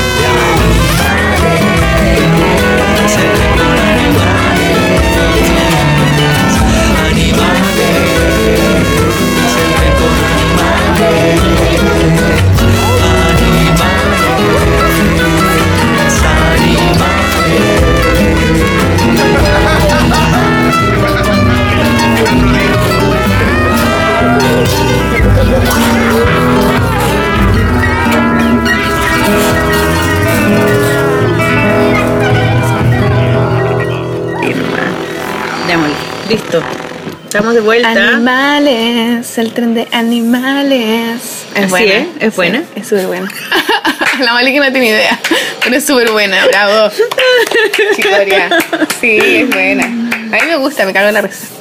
Bueno, lo vamos a escuchar porque te lo voy a, te lo voy a pasar. es que Matas no, va, tiene que hacer la, La, la, edición, por la edición. Oye, qué pena que no esté Matas. Lo echo de menos. Debo reconocerlo. ¿Lo amáis? Sí, lo medio amo. lo medio amo. Sí. Lo a. Lo amo. Am. Es que me dice la O lo dura. mo. Me dice la dura el, el Mata. Igual te echa talla. Sí, pues me, tiene me tiene a confianza. sacar la foto. Entonces me gusta eso. El mata es lo máximo, es como un hermanito. Es lo máximo. Mata, te amamos. We are the world. ya, buena. Bueno, entonces estábamos hablando de cuando la gente tira mala onda. Mala onda sí. Mala onda gratuita. Porque si te pidieran la opinión, tú puedes opinar. Incluso así, uno puede opinar, decir cosas brígidas, pero con respeto y con cariño. Claro, de una manera amorosa. Ah, pero cuando ¿Cachai? nadie te pide tu opinión y tiráis tu mala onda, porque sí, gratuitamente, es, es como. Es porque algo te pasa, en el fondo. Claro. Ni siquiera es como. Yo ni siquiera a veces escucho la crítica mucho, sino que es como. Trato de entender por qué esta persona. ¿Cuál es el problema de esta persona un poco, caché? Como que me voy para el otro lado. No es que no, a uno no le afecte, igual a uno le afecta, pero. Pero entender eso, como decir, aquí el problema no es tanto lo que, lo que está diciendo, sino la rabia que tiene acumulada esta persona. ¿Por qué? Porque está frustrada en algo, porque tiene miedo de algo, porque probablemente a él o a ella le hicieron algo, ¿cachai? Claro. Y te podéis pasar ese rollo. Entonces, hay un capítulo que es muy bacán de Ah. la serie esa de Black Mirror, qué buena. No sé si la serie. cachan auditores o auditoras, Sí, pero es po. muy, muy buena. Sí, hemos hablado de la serie antes en el podcast. Eh, Que el gigante dijo que la estaba viendo y Sí. nosotros dijimos, uh. Uh, es que es la, es la raja la wea. Y en la última. es que son como pequeñas películas. Sí, y muy reales, Es o sea, como que hay pal pico, como que es muy Es real. muy de, la- de la- de lo que nos está pasando ahora, pero está un poco eh, como mitificado, digamos, Claro. como un cuentito así, ¿no? Hay cosas que no son reales, que es como ciencia ficción, pero de la realidad hoy. Pero, pero claro, Mm, muy de sí. hoy. Y la wea es que en el último capítulo de la última temporada de Black Mirror, El de las abejitas. el de las abejas, weón. Y ese no le vamos a hacer un spoiler, chiquillo. No, porque tienen que verlo. pero véanlo y es exactamente a lo que vamos claro, un poco ese con es como el tema de las hacer eh, troleo por Ah. Twitter. ¿Y qué es lo que trolear. significa y, y, por- y como el daño que puede generar la weá, ¿cachai? Porque Claro. En realidad también no, ni siquiera hemos, hemos hablado del daño que le generáis a alguien. Porque en el fondo no cosa. cuesta nada tirar No, una mala onda, decir, anda, muérete con tu madre. Claro. Y, y ja, ja, ja, Que lo maten, ja. ja, ja, claro. ja. Y, todos comparten que- y, todos, y, y todos se hacen cómplices de la Claro. weá. Y uno se- el que se ríe es como el bullying. En el bullying hay tres cosas, no está el abusado y el abusador, sino que también están los cómplices. Están los cómplices. Y las personas cuando uno está en un lugar y a alguien lo están dañando y a alguien lo están abusando y uno no hace nada, o te reí o simplemente no haces nada, tú también eres parte de la triada, Sí, po, ¿cachai? Y totalmente. también estás siendo parte de ese juego. Y no te podía hacer el hueón. Y además que hay que pensar que el, el troleado, ¿cachai? La persona que recibe el insulto, eh, no es divertido para él, po, ¿cachai? Mm. Es como que muchas veces no se merece eso y... mm, Porque es distinto cuando tú decís, no sé, a ver, por ejemplo, no, mira, por ejemplo cuando tú, cuando empiezan a trolear al tipo que estás, que públicamente está siendo un estafador, ponte tú, como Claro. Garay, por ejemplo, ¿no? Que, que el tipo eh, obviamente estafó a gente, se arrancó y mintió, ¿cachai? Y la gente dice cosas de él, ¿cachai? Y él salió hablando ahora en una ¿La conferencia así, como pelado con barba, como náufrago. náufrago. He, he descubierto la Grupiento así, chanta, chanta, chanta, y haciéndose la víctima, diciendo que la gente le está haciendo mucho daño, porque le est- están hablando cosas de él que no son verdad, ¿cachai? Seguramente se pasaron para el otro lado, Mm. ¿cachai? Y le dijeron cosas que no eran verdad y todo, pero, pero el tipo ya Igual la cagó, igual la cagó, baja. y un chanta, pero esa es otra, eso es- ya es, es más extremo, ¿cachai? Claro. Pero es cuando la gente como que es chistoso hacer mierda a la otra persona y para la otra persona no es chistoso y además le hace un daño, ¿cachai? O sea, como que a mí, no sé, me costó años como entender, como somatizar esa cuestión que me dijo Mellado en la clase, como Claro. que me penó porque además era un poco verdad, ¿cachai? Como que, y yo a veces digo, pucha, en realidad no debería hacer arte, ar- arte porque en realidad lo estoy haciendo para mí, a lo mejor el cómic sí, me acuerdo de lo que él me dijo, ¿cachai? Y a lo mejor a él le dio lo mismo, dijo, ah, esta buena me la voy a cagar, Claro. ¿cachai? La voy a usar de ejemplo, pico. Pero para la persona que recibe eso es un daño heavy y a veces les cuesta ir a terapia, se separan, no sé, les queda la cagada, ¿cachai? Y como y eso uno no lo piensa, po. O sea, por eso hay que ser cuidadoso, po. O sea, de alguna manera igual es bueno si es que tú, por ejemplo, en- con ese comentario te cuestionaste la weá y lograste de eso hacer algo mejor quizás, ¿cachai? O incluso fortalecer tu propio discurso y toda la weá. Claro. Como que, de hecho, yo creo que por ahí también uno, cuando te critican, no tenés que enojarte al tiro tampoco. No, po. también hay que saber escuchar. Tenéis que tener una tolerancia mínima para poder cachar de que lo que te están diciendo. Porque es la imagen que uno está proyectando, Sí, porque es y, lo que y- alguien y está si algo te y si algo te, te hace te, te, te pone nervioso te pone furioso ¿cachai? Mm. como no te gusta algo de verdad tiene que haber ¿cachai? y por eso no te gusta porque no te gusta que te digan la verdad Sí, te carga uno no le gusta que te digan la verdad no te gusta Claro, ¿cachai? pero y también yo creo que pasa también por la confianza, porque es distinto cuando uno, yo soy buena para huear a la gente, ¿cachai? A mí me gusta eh, el y hueveo. con el copete Y con el copete, bueno, pero ahora ya no, hace mucho tiempo que no. ay tomo. porque ya No. soy astemia Porque soy una Virgen María Madre. no, terrible, lo echo de menos, pero bueno, ya volveré, ya volveré, vino, vino, estoy aquí, aún te recuerdo y te amo y te extraño para siempre. Laura y Vin Laura y Vino La- El libro de Alberto. No, pero bueno, eh, a mí me gusta huevear a la gente, pero también entiendo que hay confi- cuando uno tiene confianza con alguien, puedes huevearlo. ¿Cachai? Sí. Mira, Pero cuando uno no tiene confianza, uno no puede andar hueando a cualquiera, ¿cachai? No, y eso es cuático igual, pues entonces a mí me han hueveado y me da lo mismo que me hueve la gente. Pero cuando me huevea a alguien que yo no sé quién es y no sé qué hueá, igual me enojo. po. Pero también tiene que ver con que si es privado o es... también, pues, ¿dónde te huevean? ¿cachai? Claro. ¿Bajo qué medio? Espera. Y seguimos. Tuvimos un pequeño... Un- una pausa comercial. Una Sin pausa música. de teta. Una pausa de teta que sigue teteando acá. Eh, Bueno. bueno. estábamos en la confianza. Cuando se te cae el cassette, ¿o no? No, no, cuando tú, tú puedes huellar, pero tenés que tener confianza para huellar a alguien. No puedes llegar y huellar a cualquiera, ¿cachai? Y también hay que tener como que ser ubicado y decir, bueno, Mm. yo te puedo huellar en, en lo privado, pero no te voy a huellar en lo público, ¿cachai? Porque cuando te huevo en lo público la gente a veces no entiende que es hueveo. Y si yo te digo, oye, ¿qué, weá? Si vos igual soy terrible la huevonada, si no sé qué cosa. La gente puede creer que realmente yo estoy diciendo que eres una hueona y que hay con la etiqueta de hueona, ¿cachai? Claro, y que hay marca para siempre. Y la gente no entiende que es broma, po. pero si estamos entre nosotros, nosotros sabemos que estamos huellando, ¿cachai? Entonces Claro. ahí hay toda una dinámica de cómo que el humor entra en juego, a propósito después de lo de la charla, ¿cachai? Sí. Que es donde cómo tú podéis como hacer una crítica con el humor, pero eso requiere una sutileza y una... ¿Qué charla?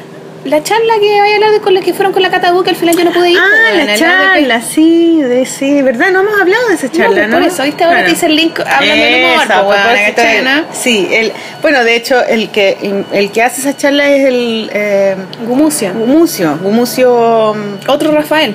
Rafael Gumucio, que él dijo, bueno, nació la guagua de, de Sol y le puso Rafael por mí, en honor a mí, dijo. Por supuesto. Obviamente que era por honor a, en honor a él. pues. obviamente. No, fue por Rafael de España. Ah. Si lo nuestro es un pecado, me encanta. No dejaré de pecar. Es lo máximo, Rafael, yo lo amo.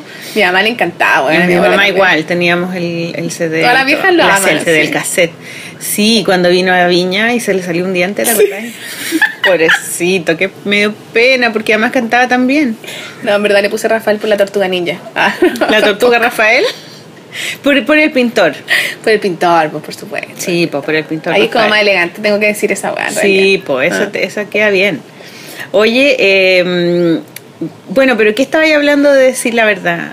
Porque a veces... ¿Por qué decir la verdad? No, de decir como de... de- de- como de... mm, Ah, de que el criticado tiene que asumir que igual en, en toda crítica hay algo de verdad y eso también es bueno verlo. O sea, yo encuentro que mira, yo O sea, encuentro que que es que bueno, es bueno, es bueno hablar con la verdad y es bueno ser honesto. Me gusta eso, me gusta yo ser honesta y que la gente sea honesta conmigo. Pero otra cosa es como sabiendo que esa persona, que, esa- que una persona tiene como una debilidad, ir y- y desenmascarárselo, claro. Eso, esa actitud yo encuentro que hay que tener cuidado porque, bueno, yo puedo- tengo un tejado de vidrio terrible. O sea, no puedo decirle a nadie que no lo haga porque lo he hecho toda mi vida. ¿Cura? Y cura sobre todo. ¿Droga? No, es que cura y droga sí puede ser también. claro. No, pero es que ya como que ya no hago eso, entonces yo trato de de no hacerlo es buena y sana, pero igual tengo esa tendencia porque lo hice tantos años, que me sale muy natural, ¿cachai? Sobre todo cuando estoy conociendo a alguien que no conozco, o sea, Pero y que te nuevo. creí un comentario desubicado así. Claro, porque creo que tengo rayos X así, como que Ah, creo que ya. veo más allá así de la Pero y te tiráis una weá así como, ah, seguramente es porque eres una Les estúpida. digo, les le tiro una cosa, pero no como de, de en serio, sino en broma, en talla, ¿cachai? Con el humor de aliado.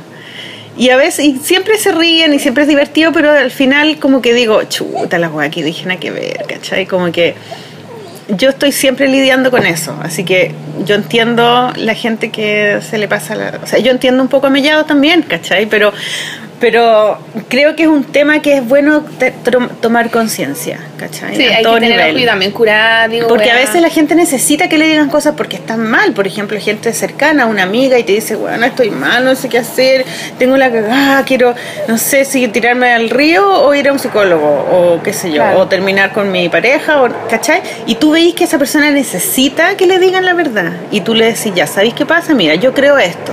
Pa, pa, pa. Claro, pero ahí no es una crítica, ¿no? No, o sea, po. puede ser una crítica, pero una Igual, crítica pero ahí como- hay constructiva porque Claro. la estáis ayudando, ¿cachai? Y en esos momentos sí, pero cuando ya en una cosa como pública o en un, en un carrete, en una Claro, como ahí de queréis broma, huevear, ahí queréis destruir un huevear poquito. y ahí estáis queriendo, claro, jugando a ser O jugando a como- ser bacán tú. Claro. Que no te interesa lo que estás diciendo en el fondo, querés como ser Tú nomás, tú nomás, a expensas de los demás. Sí. Claro. Y mm, es que estamos, yo estoy mirando tu teta.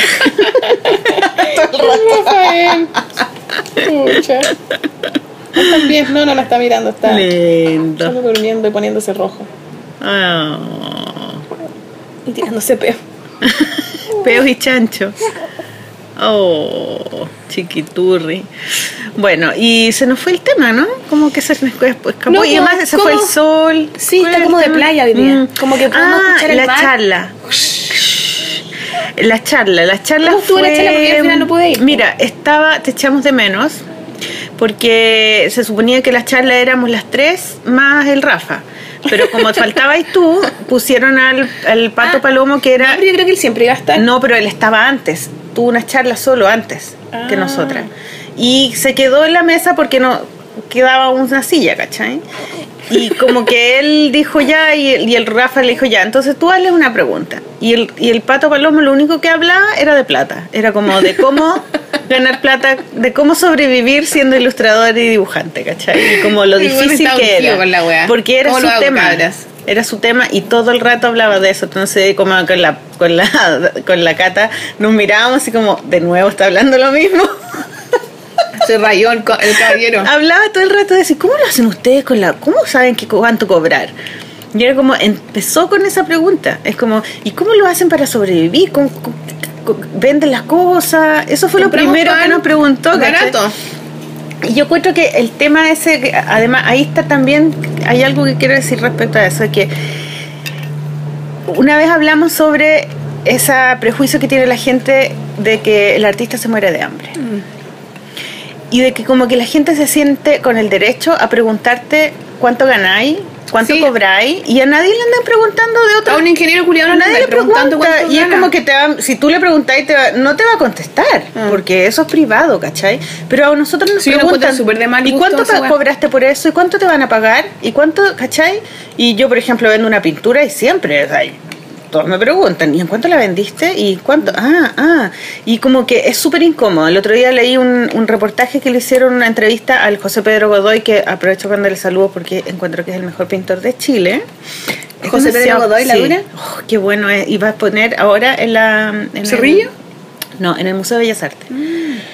Y mm, es una exposición sobre homoerotismo y como gay, así unos jóvenes en pelota, con animales, en el Mavi. Ah, Bueno, es increíble, es, es un maestro. Y, y es súper joven, y le hicieron una, una, una entrevista en el diario el otro día, que la publicó en Facebook. ya. Y ya hablaba de sus pinturas, de los temas, de cómo se le ocurrían las cosas, y decía, bueno, y sus pinturas valen, vende desde los 600 mil pesos hasta los no sé cuántos millones, y no sé qué. Y entonces como que yo digo, como que, no sé, lo encuentro... co- Como que lo empelotaron. Encuentro kuma eso, como de que andar, como diciendo, él es bueno porque vende en tantos millones, ¿cachai?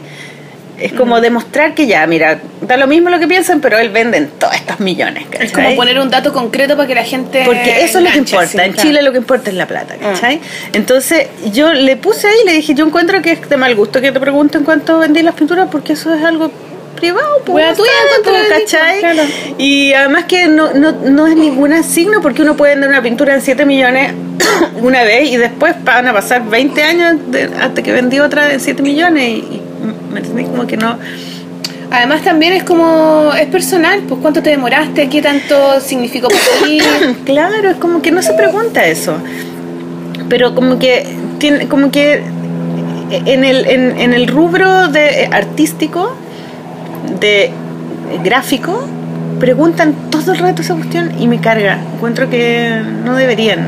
Yo también encuentro, porque siempre sea, yo siento que siempre esa pregunta viene con una hueá de como, ¿cuán- así como, ¿la hiciste o no la hiciste? La hiciste claro. ¿Te cagaste al weón? ¿Te ¿Te, cobraste lo más que le voy ¿te a cobrar? respeto o no te respeto? Claro, así. ¿Cachai? ¿Soy un, una- ¿Soy un muerto de hambre o no? Sí, viene con una doble, como con una cartita. Sí, y yo encuentro que no, que no, que no, que no hay que, que hay que dejar de hacer eso. Y, y, y, y pararle el carro al, al periodista, porque el periodista como que te- se siente como con la, el derecho de hacerlo, ¿cachai? De- bueno, entonces este tipo Palomo vive en. Es un dibujante muy, muy respetado y conocido en Chile en los años de la dictadura. Él hacía eh, humor gráfico de protesta en la revista.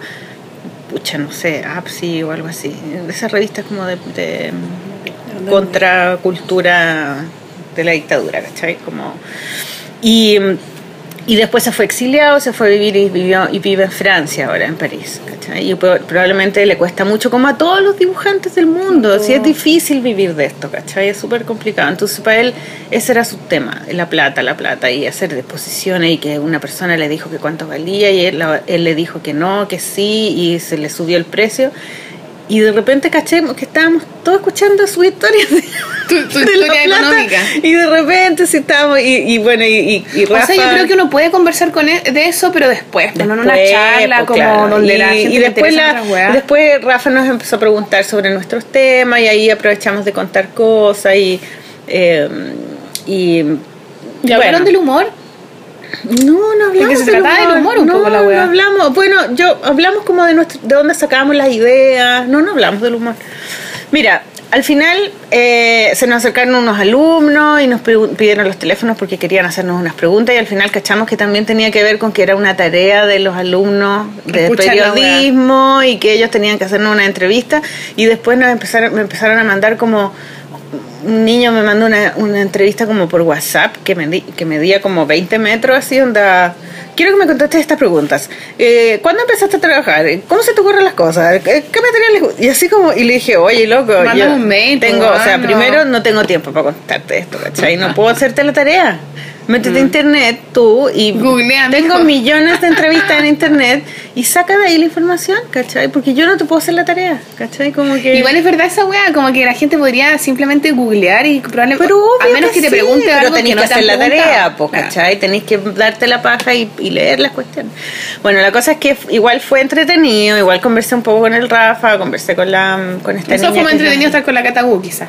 Y con la Catabú, sí. Bueno, pero la otra niña que organizaba la charla, que es una, una periodista muy simpática, que hablamos hablamos un rato con ella, que ella es la que escribió el libro es Doña eh, Lucía, la ah. biografía de la... De la esposa de Pinochet. Sí, de la vieja, la vieja. Oye, que parece que ahora está grave, ¿cachai? Murió la vieja, eh, que viste que hay un hay un Twitter que se llama Murió la vieja y todos los días ponen no. a mí esa wea igual me da como, yo entiendo la, la vieja y todo el huevo, todo lo siniestro que es.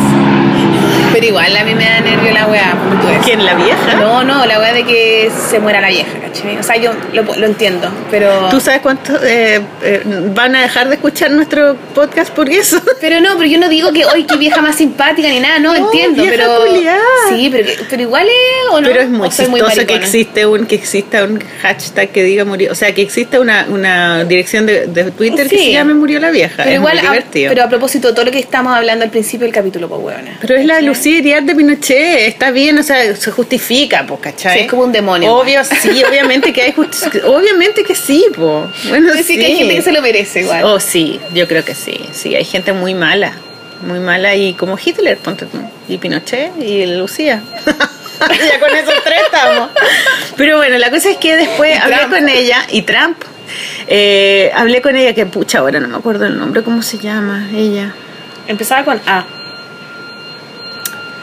Alejandra. Alejandra parece que era, ¿o no? Yo me acuerdo que era como... Alejandra algo. Bueno, muy simpática. Y le mando saludos y perdona que no me acuerdo de tu nombre. Eh, y después nos fuimos con la Catabú. había un Starbucks, es súper pituca esa sede de la Diego Portales y hay un Starbucks adentro.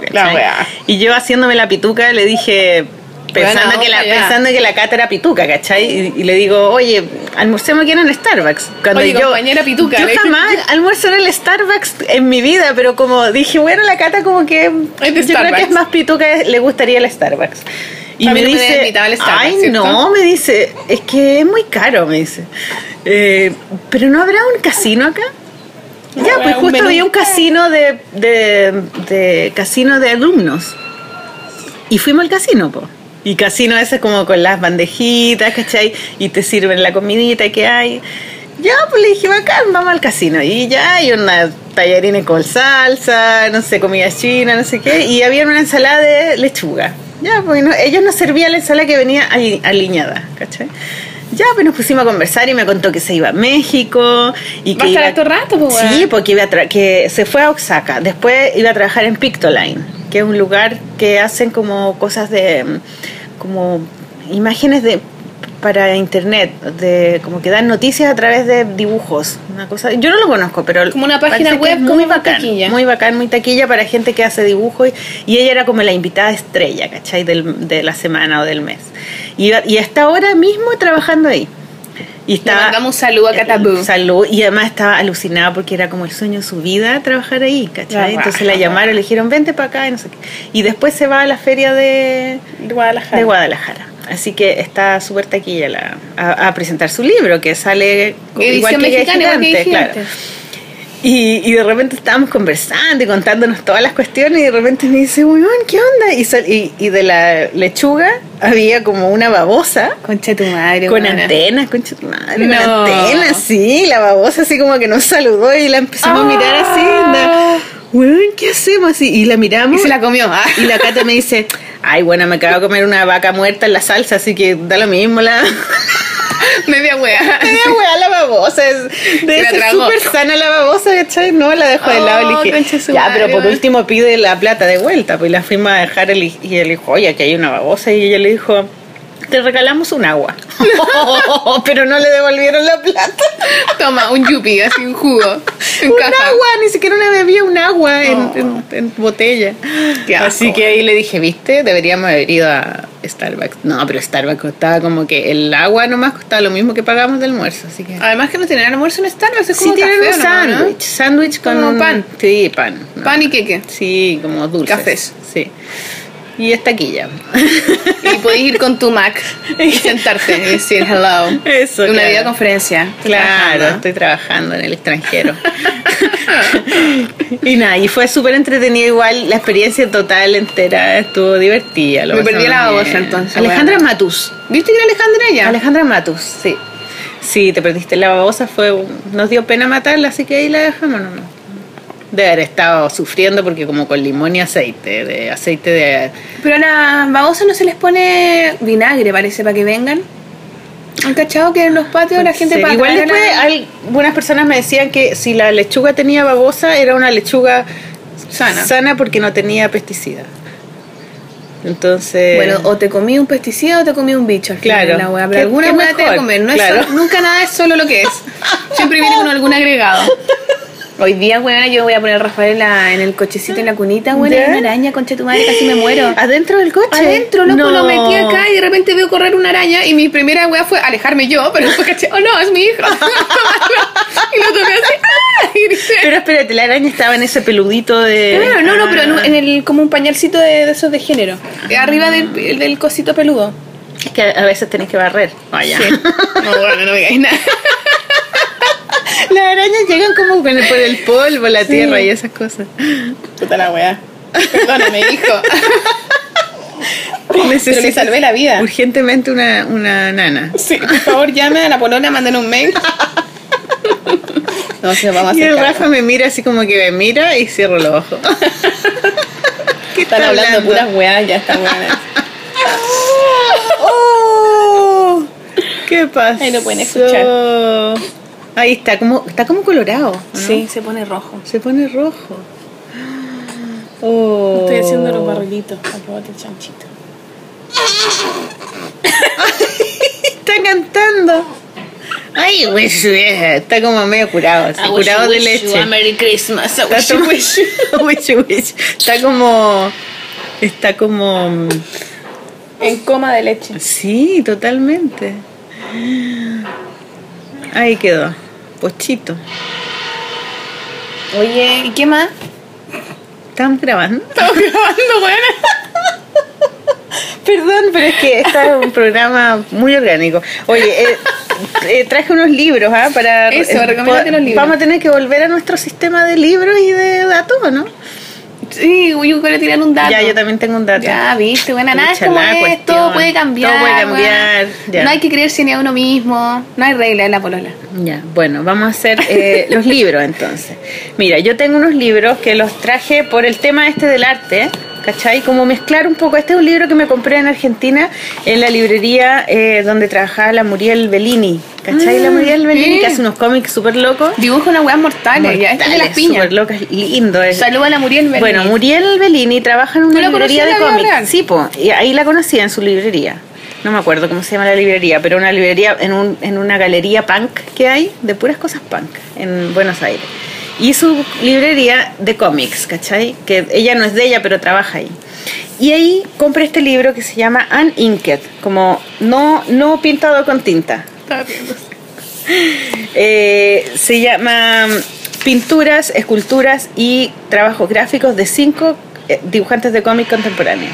Y es Kim Deitch, Jerry Moriarty, Gary Panther, Ron Regge Jr. y Seth, que son puros dibujantes de cómic como muy consagrados, que hacen libros de cómic con tinta china y todo, pero esta es una, es una como compilación de trabajos de ellos, pero que no son precisamente cómic, ¿cachai? Pinturas, Otro lado. dibujos, ¿cachai? Acuarelas o bocetos de sus cómics, ¿cachai? Entonces como una vista como, como que si el dibujante cómic fuera un artista, un artista eh, completo, ¿cachai? Como Integral. Integral, eso, integral la palabra. Y, y hay como unas pequeñas esculturas de los de algunos, mira este, que son como edificios. Vamos a poner las fotos. Y seguramente hay un, eh, ca- aquí hay un texto donde hablan de cada artista. ¿No? Y, y esto igual en, en Estados Unidos y en Europa ya al artista, al dibujante de cómics se le considera ya un artista y los invitan a museos a hacer exposiciones, como que ya no está esa diferencia tan abismal, ¿cachai? Como que están ¿Tú entrando... estamos muy lejos de eso nosotros acá? No, no, yo no encuentro. Yo no encuentro que estamos lejos. Es cosa de que, de que en eso tenía razón Mellado. es cosa de que uno en- en- entra en un, en un Engranaje. engranaje. Y ese engranaje se, se encarga de que nuestro trabajo entre al, al circuito de las artes del arte contemporáneo, ¿cachai? Eh, de hecho, de hecho, yo te dije que, mm, que invitáramos, ¿te acuerdas a, Rolando Báez? Que Rolando Mm, Báez es del museo. es del Museo Histórico Nacional, es el curador, aparece en mi cómic, es amigo mío. Y él eh, estudió en la Chile, arte eh, historia del arte. Y, él es curador del Museo Histórico y también fue curador del Museo de la Merced, es especialista en el barroco, eh, eh, barroco latinoamericano. Eh, y, y él está abriendo una colección para el museo, pro- le propuso al museo abrir una colección de cómic chileno, ¿cachai? Y eso es como la zorra. Y claro, comprar, eh, comprar eh, trabajos de cómic de dibujantes chilenos para abrir una colección y hacer Una colección permanente. colección y además también hacer actividades relacionadas con el cómic. Por eso Nos nos invitó a invitaron, una charla, Claro. sí. Entonces, eh, talleres, ¿cachai? Entonces es como ver el cómic no como un entretenimiento, sino como una propuesta artística, como una manera de, de que las personas puedan eh, decir lo que piensan, puedan eh, volcar toda su creatividad, puedan comunicarse con los demás, resolver sus rollos, ¿cachai? Una- es un medio de expresión artístico, obviamente. tan válido como las bellas artes y tan importante y tan con su con la misma importancia, ¿cachai? Mm. Entonces, es el- este libro lo, lo, lo trajeron a Argentina, así que a lo mejor lo pueden traer a Chile. Es muy lindo. Ya, ese también voy a voy a Vamos a poner siempre fotos en el blog. Claro, porque en el fondo no es un libro donde tú leas un cómic, sino que está mostrando las páginas para que, para que uno vea la técnica, la manera en cómo resuelven los colores, ¿cachai? No estamos riendo de Rafael. Eh, y este otro libro que también es muy lindo y que es de mi amigo Diego Cumplido, que me lo prestó y yo nunca se lo devolví porque se fue al extranjero. Así que le mando saludos a, Buena, Diego. Diego. Diego lo compró por Book Depository. Eso me dijo a mí. Se llama Very Casual. Some Stories by Michael DeForge. Koyama Press. Koyama, Koyoma, la Koyoma, no es la Koyoma, es Koyama. Annie Koyama es una mujer que es la Koyama. editora y la creadora de esta editorial. Y todos los libros de Koyama son increíbles. Así que búsquenlo. en- No, yo no conocía esa editorial. Koyama, Koyama Press, súper bonita, súper todo precioso, así, el mejor, la mejor editorial de cómic en, eh, en San Francisco, creo que. Bueno, eh, eh, o, ah, o es Canadá, chucha, me dolió acá. Mira, eh, él hace un tipo de cómic que es muy raro, muy, muy raro. Él era uno de los, de los dibujantes y creadores de... eh, ¿Cómo se llama este mono animado? Jim, eh, el humano y Flynn, el perro. Ah, Flynn, el Hora de Aventura. Hora de Aventuras, ya. Él era uno de los que dibujaba los fondos en Hora de Aventura. Y su- sus historias son historias, pero son como ultra bizarras, súper raras. Ah, ¿cachai? es como Con medio Pepe Pollo. Pero mucho más. ¿Al chancho? Mm, No, como con ficción, mucho más Ah, ya más. Ya, ya te cacho. organizado, cristalizado, Ya. ¿cachai? Pepe Pollo todavía es muy loco. Ya. Este tiene su lógica, pero es una lógica muy futurista, rara, freak. Hora de aventuras, po. O sea, hay que Ya. ver Hora de aventura y cachar. Bueno, es muy bueno. Qué lindo los monos, weón. Mira, y son todos muy distintos. Hay unas propuestas también de collage, ¿cachai? Como muy. Qué eh, bacán. Qué bacán esa weá. es lo máximo. Es como cómic abstracto, ¿cachai? Como que se fumó un pito, como que se tomó un ácido y dibujó. Mira eso. Y ella color, es en lo blanco y máximo. negro. Sí, él es un ídolo total. Lo amo con toda mi alma. Él es muy amigo de, de este otro que se, transves- que se transvestiza. ¿no? Ah, el. que ¿Cómo se llama? Que se viste de mujer y que hace esta bruja con un búho. Sí, ¿cómo se llama, weón? Se me olvidó. Es como el- Hanselman. Ese, Simón. Eh, Simón Hanselman es muy amigo de él, son como juntas así. Parece que son canadienses, él es canadiense. Ya, ese, también porque parece arte, parece, es como que mm, es cómic, ilustración, arte, están como muy mezclados. Eh, y este otro que Oh, también... ¿Qué onda ese libro, weón? ¿Qué onda este libro? ah? Este libro La parece media, un, parece un velador. La cagó como un mueble. Un mueble, así onda. Y yo, bueno, una me, lo- cama. me lo compré en San Francisco, así onda. Lo ¿Cómo traje en la maleta. Oh. No, mal. Bueno, este libro tiene, yo creo que tiene como 590 páginas tiene el libro. madre. Pero es una recopilación de 10 años de su trabajo. Y él es un chico que estudió arte.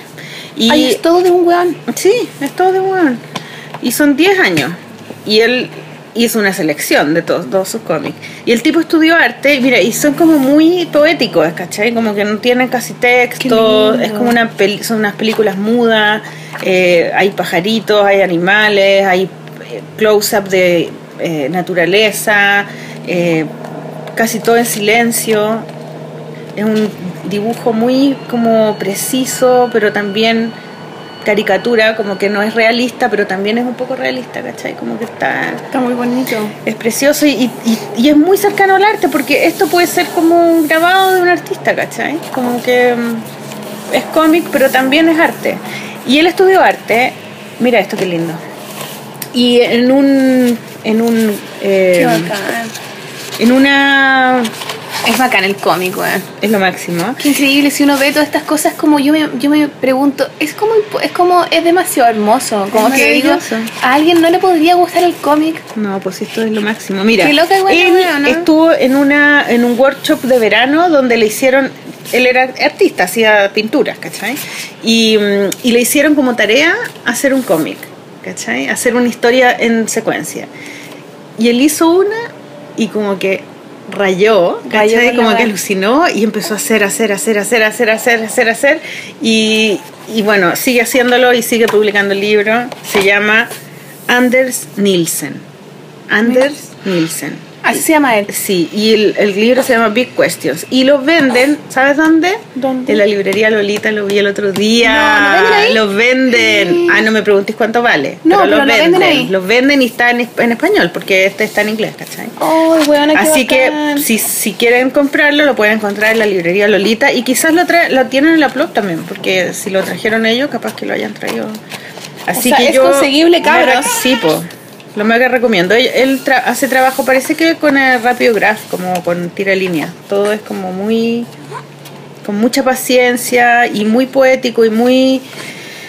eh, mira este del tipo que se está tratando de sacar algo del pie, del dedo del pie. Dos páginas de un tipo tratando de sacarse algo del dedo del pie. Es demasiado bueno. bueno, bacán. estas son mis, mis propuestas que, que en el fondo son como artistas que trabajan mucho con el dibujo y no tanto con la estructura narrativa. ¿cachai? Como que el dibujo es lo más importante y lo que están contando como que va apareciendo y se va yendo. Es como más el placer de ir dibujando sí, algo. Sí, y eso, gusta eso está muy al lado del- de, la mano con el arte, ¿cachai? Como que la narrativa, bueno, el arte contemporáneo ahora es mucha narrativa, pero explicada con objetos, ¿cachai? Y la narrativa es lo importante, lo- la historia que están contando. Bueno, esos Me son los, los que te quería recomendar. A los auditores, Maliki. Ah. Compartamos todo con ah, los a auditores. los auditores, ¿verdad? Pues tienes razón. Es que como te gente- estoy mirando... Hay gente que nos está escuchando, Maliki, eventualmente. ¡Qué tonta soy! Qué juegona. Oye, Gaia, em, digamos lo del concurso, weón. Sí, sí. Lo del concurso es... Tenemos los ganadores del concurso. Uy, tenemos dos ganadoras. Ganaron dos mujeres. Dos mujeres. Pero ¿sabéis qué? Pero Tenemos que decirlo. muchos. Que llegaron 38 dibujos. Es el concurso más exitoso de la polola. ¿Sabéis qué vamos a hacer? Los vamos a poner en Facebook todos. ¿En Facebook? Para- sí, pues para que... Nunca la- lo ponemos en Facebook, siempre lo ponemos en el No. blog, ¿hay cachado? Pongámoslo en el Facebook para que la gente se etiquete. Ya. Entonces, si ustedes eh, eh, participaron y, y se meten al, al, Al Facebook a la de la página, polola. sí, al Facebook de la polola, si, si está su, li- su dibujo ahí, se etiquetan y así ya sabemos de quiénes son. y la gente puede meterse a su página y ver qué hacen. Porque de verdad están muy lindos todos los ídolos que tiene la gente. Mm. Eh, eran como una mezcla entre mono animado, cantante, Dibujante. dibujantes, pintores. comiendo las nueces. Sí, no es que Van estaban a salir unos granos brígidos. no, pero que tienes que comer eh, también eh, Frutilla. frutilla. Eh, entonces tenemos dos. Mira, y las personas que no ganaron, eh, no es que no nos gustaran los dibujos, porque a mí me gustaron tantos dibujos y al final tuve que como que ponerme de acuerdo con la Sol. Échame la culpa nomás, weona. Sí, como que no, ese no me gustó, pero ese te- ah ya, el que nos gustó a las dos, ese fue. Ah, en el que coincidimos. Sí, pero a mí me gustaban otros, a ti te gustaban otros también, ¿cachai? Entonces hay que ponerse de acuerdo.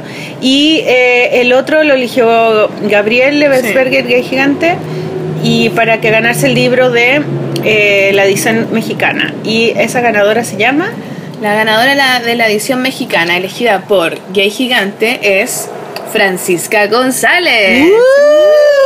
Clap, clap, clap, clap, clap, Francisca. Bien, Francisca, felicitaciones. Y Francisca tiene como ídolo a Decur. Mm, me encanta ese dibujo. Sí, a mí también. Y bueno, Decur es un dibujante argentino muy famoso, muy taquilla, muy hermoso lo que hace Decur. Y a Gay. Gigante le encanta también. Sí, así que bacán Francisca, vamos a poner tú ahí tu dibujo ganador.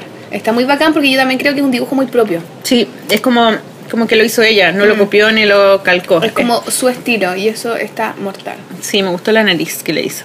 Y el ganador que escogimos con la Maliki, no, la ganadora que escogimos con La Maliki sí. es Paz. La paz. Paz. Paz sí. Está muy lindo. Y La Paz tiene como ídolo a Leonard Cohen. Leonard Cohen. Y el dibujo es lindo porque es como. mm, Es un dibujo hecho con blanco Mm. sobre fondo negro. Claro. Y él sale como con la manito en el sombrero, eh, con un traje rayado y la sombra del micrófono está en el traje y le hace como una sombra negra. Es muy lindo. Es muy bonito. como un grabado. Es como un grabado, sí, está muy bonito. Y Leonard Cohen murió hace una semana, más o menos. Entonces es un homenaje a él, que era muy bacán, un cantante muy, muy ronco, que cantaba así. Muy lindo. Amo a Leonard Cohen, es súper bonito su música. ¿Te gustaba a ti? ¿Te gusta? Sí, a ver, tiene una canción conocida de este loco. ¿Que yo la tire? Mm, O sea, no puedo. Tararea una. No, no, no sé, no me, no me voy. Pues, no. No, güey, porque... to the End of Love. Es que no sé, como no, no, no te la puedo tarea. pero no te gustaba cantar, weona. No, no me acuerdo, Ya, pero si me la poní. No, no, no me la sé. Hay una canción que se llama To the End of Love y es muy linda. Y yo la Es que ponía. yo no tengo ponía. mucho en mi retina así tan latente la. Bueno, podemos poner unos, videos de, de Leonard de Cohen. Cohen. Lindo. Oye, ya, y de- decimos un poco más, los como que comentamos un poco rápidamente. Sí, Snatch, ¿o a ver, no? digamos así como, ¿quiénes son los, los, los, Los ídolos. Los ídolos. Ya, Vanessa, ponte tú, Vanessa Mella hizo a Will, a Wilsmont, una escritora. Teresa Wi- Bilsmont se llama, creo. Teresa Teresa, sí. Y era una escritora ella. ¿Escritora? ¿no? Sí, chilena. Ay, ¿qué dije yo? Bilsmont. Ah, no, no, pero dije escritora. eh, No sé qué era. era parece que era escritora, era poetisa. Era la polola de Guidobro. ¿La dura? Sí, la dura. Pero es la que tiene una. Ah, no. que la encerraron en un, en un en, la encerraron en una en un convento de monjas. Pero esa no era la bombal que tiene la película. Mm, sí, también, seguramente, pues era una época en que Ah, las las la minas, las locas, las minas inteligentes choras, las encerraban en un, En un, en un convento. en un convento para que no huevearan. Bueno, está Vance. No, sí, Van. Vance. Vince. Vince. ¿Qué Vince? Joy. Vince Joy de Felipe Sousa. Ese me gustaba a mí. Sí, a ti te gustaba ese, Mm. el Que dibujo. un músico. Está copiado de la carátula La del carátula de disco. su disco. De- También está Van Gogh. Van Gogh De Magdalena Méndez. Está hecho como con lápices de colores. Sí, está bonito. Está lindo, ese también está bonito. Está Tarantino. Ah, ese es de bueno. Sofía Dumay. Y Sofía Dumay, leo lo que puso. Sí, Sí, bueno lo que sí, dice. es muy lindo. Vi Kill Bill en el cine y tenía 13 años. Salí pensando que esta sí era una película de verdad. Me provocó una explosión emocional porque fue ahí cuando dejé de pensar que para ser fuerte había que ser hombre. Por primera vez entendí cosas. Eh, para ser fuerte no Qué hay buena. que ser hombre, po. hay que ser... eh, Hay que ser choro Laura, Dern, ¿no? Laura Dern. No, es buena. Bonito lo que puso. ¿Ella es pues Laura Dern o no? No sé. La, la que la, ¿La Kill? Bill. No, no tengo idea. Nunca sé los nombres de los actores. ¿En serio? Bueno, nunca sé. ¿Ella era o no? No sé. Sí, creo. Voy a inventar que sí, Bueno, pero no lo sé. eh, la hicimos también cuando vino la. mm, la Ah, sí, con la Nati Chuleta. Sí. Bueno, la, la, la Dumay era mi alumna en, eh, en la FAO. Ah, ¿la dura? ¿Ella? Sí, pero era ella era alumna de arquitectura y tomó mi electivo de cómic. Mm, Sí, así que le mando muchos saludos a la. saludos. ¿Cata Dumay? No. Sofía. Sofía. Sofía. Sofía Sofía Dumay. Dumay, muy bonito, muy bonito tu dibujo. Y lo que dijo también. Sí. Está ya, ya el Sara Jessica Parker también, de ídola, y está dibujada por Daniela Campos. Sí, como una superheroína. Campos. Sale como una superheroína. Yes. También está el bar de los inoportunos, donde está la Janis Joplin, parece la Frida Kahlo, el Quijote, y es de Rosa Gaete. Está como con lápiz pasta. Claro. Está también este Robert Fripp de María Belén Medina. Está bonito. el- ¿Quién es Robert Fripp? No sé quién es Robert Fripp. Yo tampoco. Googleé, mijo. Hay que googlear, cabro. O sea, nosotras, perdón. Pero estamos aprendiendo. También aprendemos con el concurso de la polola. Yo creo que es un músico que como Debe ser un músico, ¿no? antiguo de los 70. Sí. Bueno, quizás no, porque, bueno, no sé. Puede ser, bueno. ¿Qué crees tú que es como un místico? Puede ser, pues, bueno, o como un artista. Tiene cara de místico también, al- ¿eh? tipo que el- a 8. No, Al, al pololo de la Patti Smith. O sea, no al pololo, al amigo. Al fotógrafo. Se llama Robert, no sé cuánto. Mapperton. Ah, sí. Pero nada que ver a Robert Mapperton. pues, Pero un poco sin lente, ¿o no? Ya, y con otro ¿No? pelo y con otra cara. Bueno, todo subjetivo, Malik. y ahí está Renoir. Renoir. Se pronunciará así Renoir, ¿o no? De Caro Rob. Está como adentro de un chocho Renoir ahí, ¿no? Está como no, está iluminado. Ah, está iluminado. es una vagina, está Pero iluminado. es como una vagina azul. Es una vagina pariendo, ¿cachai? A Renoir. Un comienzo de una nueva vida en una luz de fuego, un portal de fuego. Está la pantera rosa Oh. de Mario, de Mario Nowak o de Marion Nowak, no sé. Mario Nowak, porque ¿Sí? era un hombre. Mario Nowak, entonces, la pantera Sí, rosa. Bonito. Y está la Amara, que le mandamos muchos Mm, saludos. La Mara es nuestra amiga, amiga alumna Sí. simpática. Galerista. La, la Mara tiene una galería de arte. Una galería, sí, pues ¿cómo se llama su galería? Cucú, pipí, Cucú, cucú, Cucú. cucú. Sí. Parece que se llama Cucú. Todavía no voy a verla, pero ella tiene una galería de arte. Es muy bacán. Y dibujó a 8. Ella sí dibujó a Sí. 8. Ella dibujó a 8, quitando los problemas y Y iluminando. un poco a la iluminando. gente. Mm. Y también está Muriel. Muriel, Ah, Muriel. Muriel Muriel. Yo Es no la conocía, pero tú la conocías. Es una la cantante, chilena muy bacán. Y se llama Yanina Salazar. Ella la dibujó. Es chilena, es joven, es- súper buena, tiene una música muy bacán. Eh, está radicada en México haciendo su música. A lo mejor podemos poner Chile. música de ella, También podríamos poner en el próximo programa. ¿cierto? Sí, Mm. es buena. ¿Nos dará permiso? Sí. Vamos a escribir. Ya. Y también está Mariana and the Diamonds de Bruno del Valle, que también ahí es como Lonely Hearts Club. No. Es como digital. Ese es un dibujo digital. Ese también es digital. Lorelai Gilmore también, Ah. como otra ídola de Thalía. ¿Nunca viste Gilmore Girls? No, ¿Tú? nunca vi Gilmore No Girls. tengo idea de qué se trata. Parece que es una mamá con su hija, una mamá adolescente, parece con su hija. Con su hija adolescente. Una wea así. Ya. Y Ah, creo, no sé. Chungungo. Está Chungungo, Qué que bueno es un dibujante de Antofagasta muy bacán. Y que él dibujó como su ídolo a Liniers. Qué lindo el dibujo ese. ¿eh? Sí, también quedó bueno. También era mi favorito, ¿eh? También tenía favorito. Muy bien. Qué lindo. Y también está Lana del Rey de Helen Contreras, que es un dibujo como más realista, junto con también Lana del Rey de Aldo. Sí, las dos Lanas del Rey las hicieron como con carboncillo y con esfumato. Sí, qué loco. Mm. Y también está Karen, Karen O. Karen O, la cantante de Yeah Yeah Yeahs. Y es de Camila Fernández el dibujo y está muy bacán, es una, como una pintura digital. Ella es la niña que vive en Nueva Zelanda. ¿La dura? Sí, es ilustradora y está haciendo cómic por la polola. ¿La dura? Sí, la dura. Hay que mandarle seca. saludos. Le mandamos saludos Sí, entonces. sí, bacán. Le mortal. Y también está Juno, de la película esa Juno. Sí, es la superheroína, la de- niña embarazada. Sí, de Kate o Kate. Y también está Juan Gabriel, caridad. A mí nunca me gustó Juan. Gabriel. Por lo que quieras tú vas. Nunca, pero la otra vez vi un pedazo de la teleserie que hicieron Igual de su vida, onda, igual era buena la sí. teleserie, era divertida. Y también está Javiera Torres, que es su ídolo su perro, entonces hace como una especie de cómic hablando de Sí. las cosas que hace con su perro. De por qué él es tan, es tan bacán su perro. Estaba bonito porque fue el único cómic que llegó. Claro. Sí. Y también está Hija de Perra, como Ah. ídola de Ronnie Vega. Yo no soy del Opus Dei porque prefiero ser gay. Eh, hija de perra, una transformista que murió hace, un, hace Hace- poquito. sí, a principio de año, ¿no? Mm. Y también está como ídolo, hay gigante, el ídolo de Mario Hernández. ¿Tú encuentras que se parece? Yo, yo no encuentro. Encuentro que está demasiado jugo. Mm, Ah, es que es como el estilo. po. Pero Estilo encuentro como, como flaco de cara, no sé. No, no, no encuentro que se parece. Sí, tiene como un aire. No entendí quién era cuando lo vi. Después caché que decía que hay gigante en la bolera, pero no. Sí, el estilo. Ya. y sigamos. también está Frida Kahlo. Ya, hubo dos Mora. Fridas Kahlos. Yo te cielo, sí. Y también otra Frida Kahlo de María Tapia.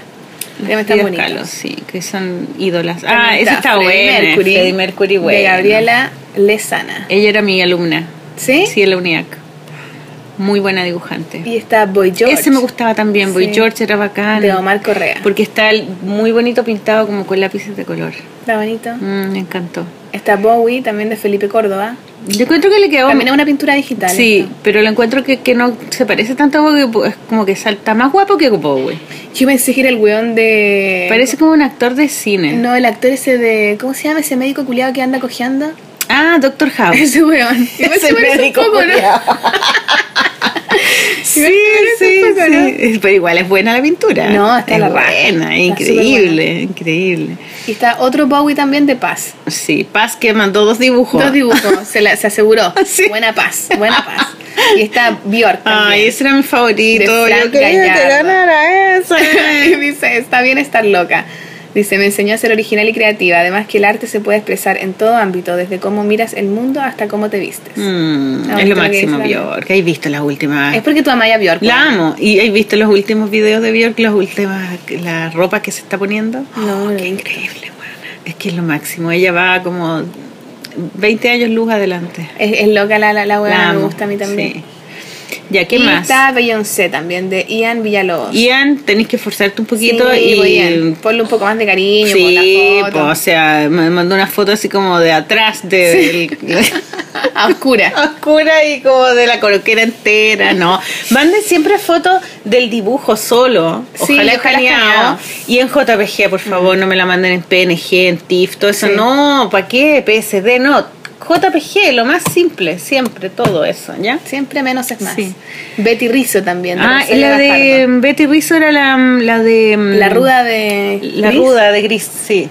La, la mala. La de pelo corto, sí. Está Arnold. Arnold. de Schwar- Nicolás Schwarzenegger. Tenorio. No. Hey Arnold. Era lo máximo. Pero qué buena Hey Arnold. es Arnold es, obra maestra. Y otra también de Arnold que es de Isidora Hernández. Era lindo ese. Sí, ese fue el primero que llegó. El Sí. primer dibujo. Felicitaciones. Eugene, puta que es divertido. Eugene. No, es maravillosa esa serie. Bueno, quiero agradecerle a todos Sí. ustedes por mandar los dibujos porque de verdad se pasaron súper bonito y por motivarse. po, Por qué motivarse, bacán. sí, pues eso- de eso se trata al final los concursos, más allá los Ahora premios, se van a tener que motivar de nuevo. Tenemos un nuevo concurso en la polola. Música de concurso. Hey, what you random What you to be? What you wanna, what you wanna, what you why? Música de concurso. ¿Y Buena, qué- yeah. qué- ¿Qué vamos a regalar? Vamos a regalar libros de Margarita, Valdés. Bien, la Margarita se rajó. La vienen Margarita se trajo dos libros. Uno de Pehuen, que es Margarita en el mundo de adultos, y el otro de Basalisa, que es Chiqui Jet. Chiquillet.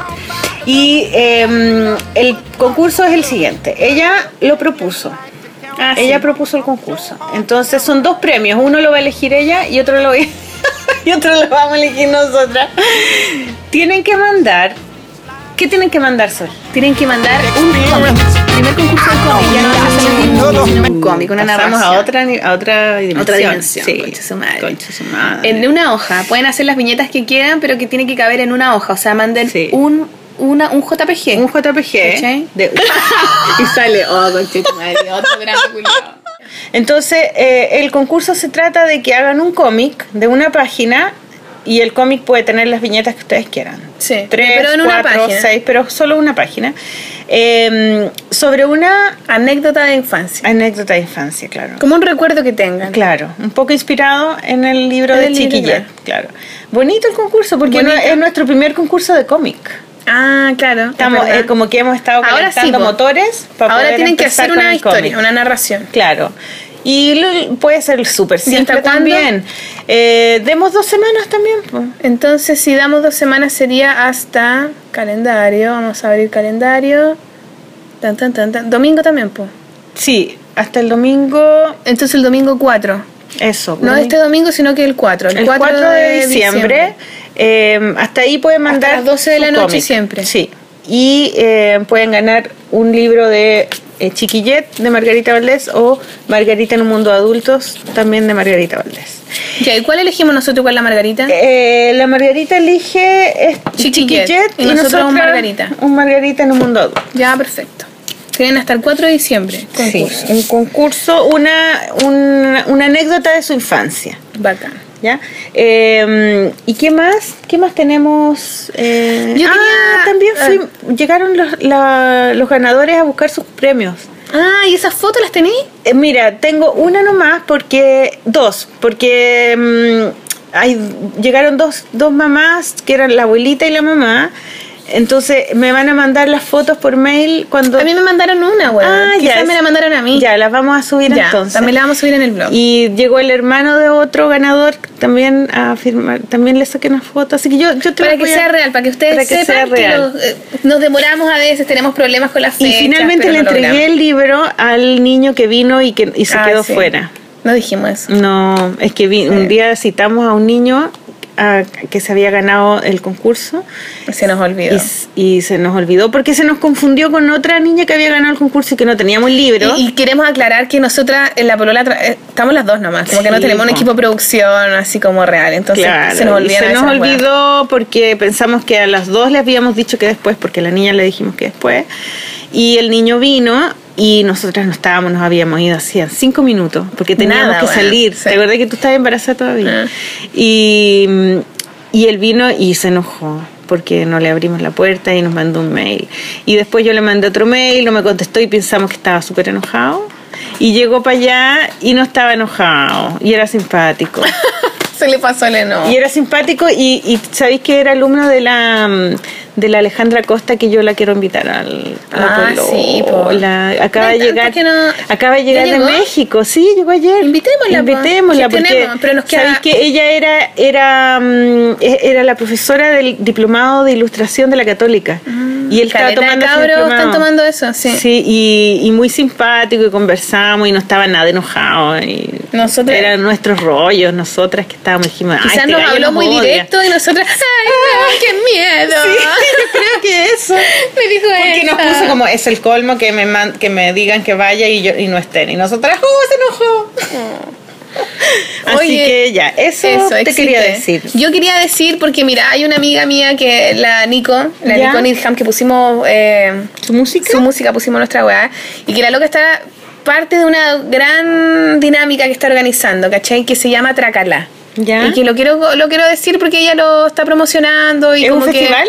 es como un festival, mira, pero mira, eso se llama Tracalá, Parque de Imaginarios Musicales. ¿Ya? ¿Cachai? Y que esto va a ser el 26 y el 27 de noviembre, que es ahora pronto, entrada liberada. Es este fin de semana. Este fin de semana. Y hay música en vivo, experimentación musical, conservatorios, talleres, etcétera. Es la, es la Corporación Cultural de Recoleta, que queda en Inocencia 2711, Metro Einstein.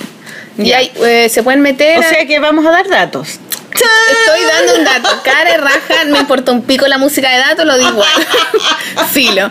Es que justo este fin de semana, pues, ¿cachai? Entonces va, va y va a salir, sí, porque estamos, estamos a, eh, Mira, On time. se pueden meter a eh, www.tracala.cl, ¿cachai? Y ahí pueden cachar un poco más de qué se trata. Pero tienen un comunicado y aquí un poco se trata, mira, a partir de la pregunta música, ¿qué nos has hecho?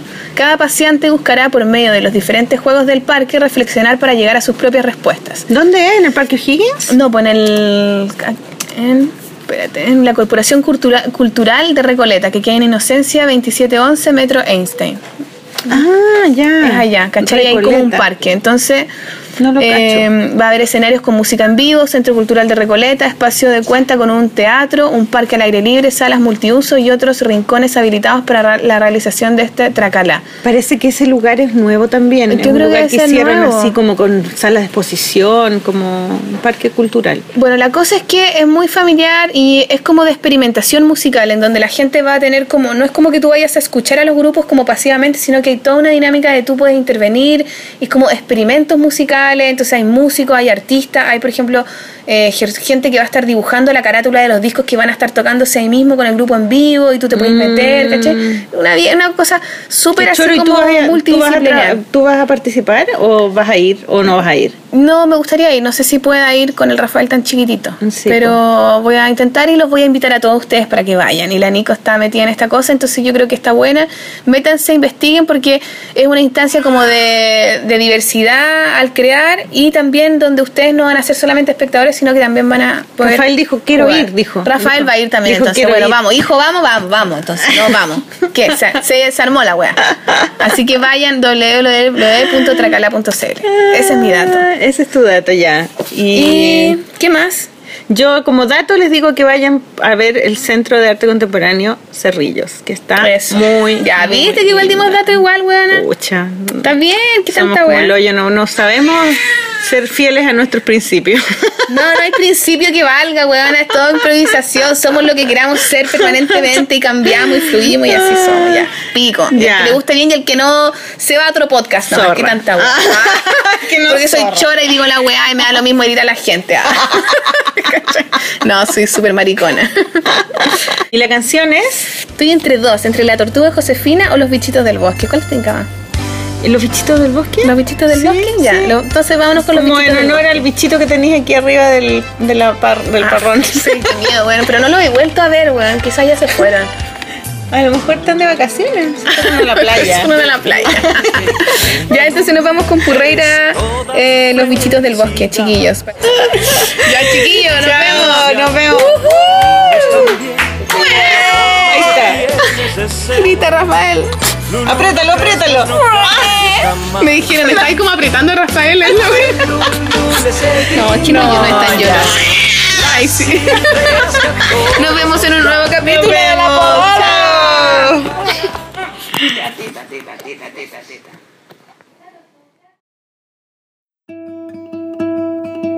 Sale el sol en el bosque. Se despierta una hormiguita que despierta a su amiguita. Y van a buscar a sus amigas hormiguitas. Y así empieza el día en el bosque.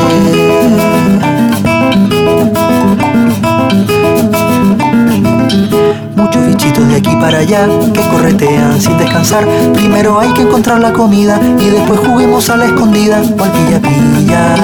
Hay que te pilla.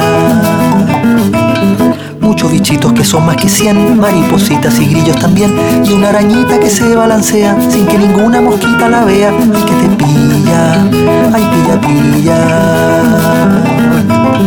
Muchos bichitos que son más que cien. Y mientras tanto, arriba del árbol, hay un panal de abejas haciendo la miau. No las molesten. Miau. Y abajo del árbol sigue la vida en el bosque.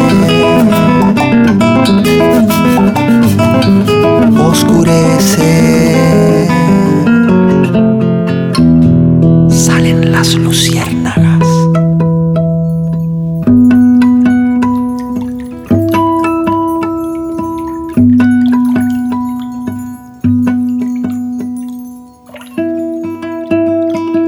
Y nuevamente sale el sol en el bosque se despierta la hormiguita que despierta su amiguita y van a buscar a sus amigas hormiguitas.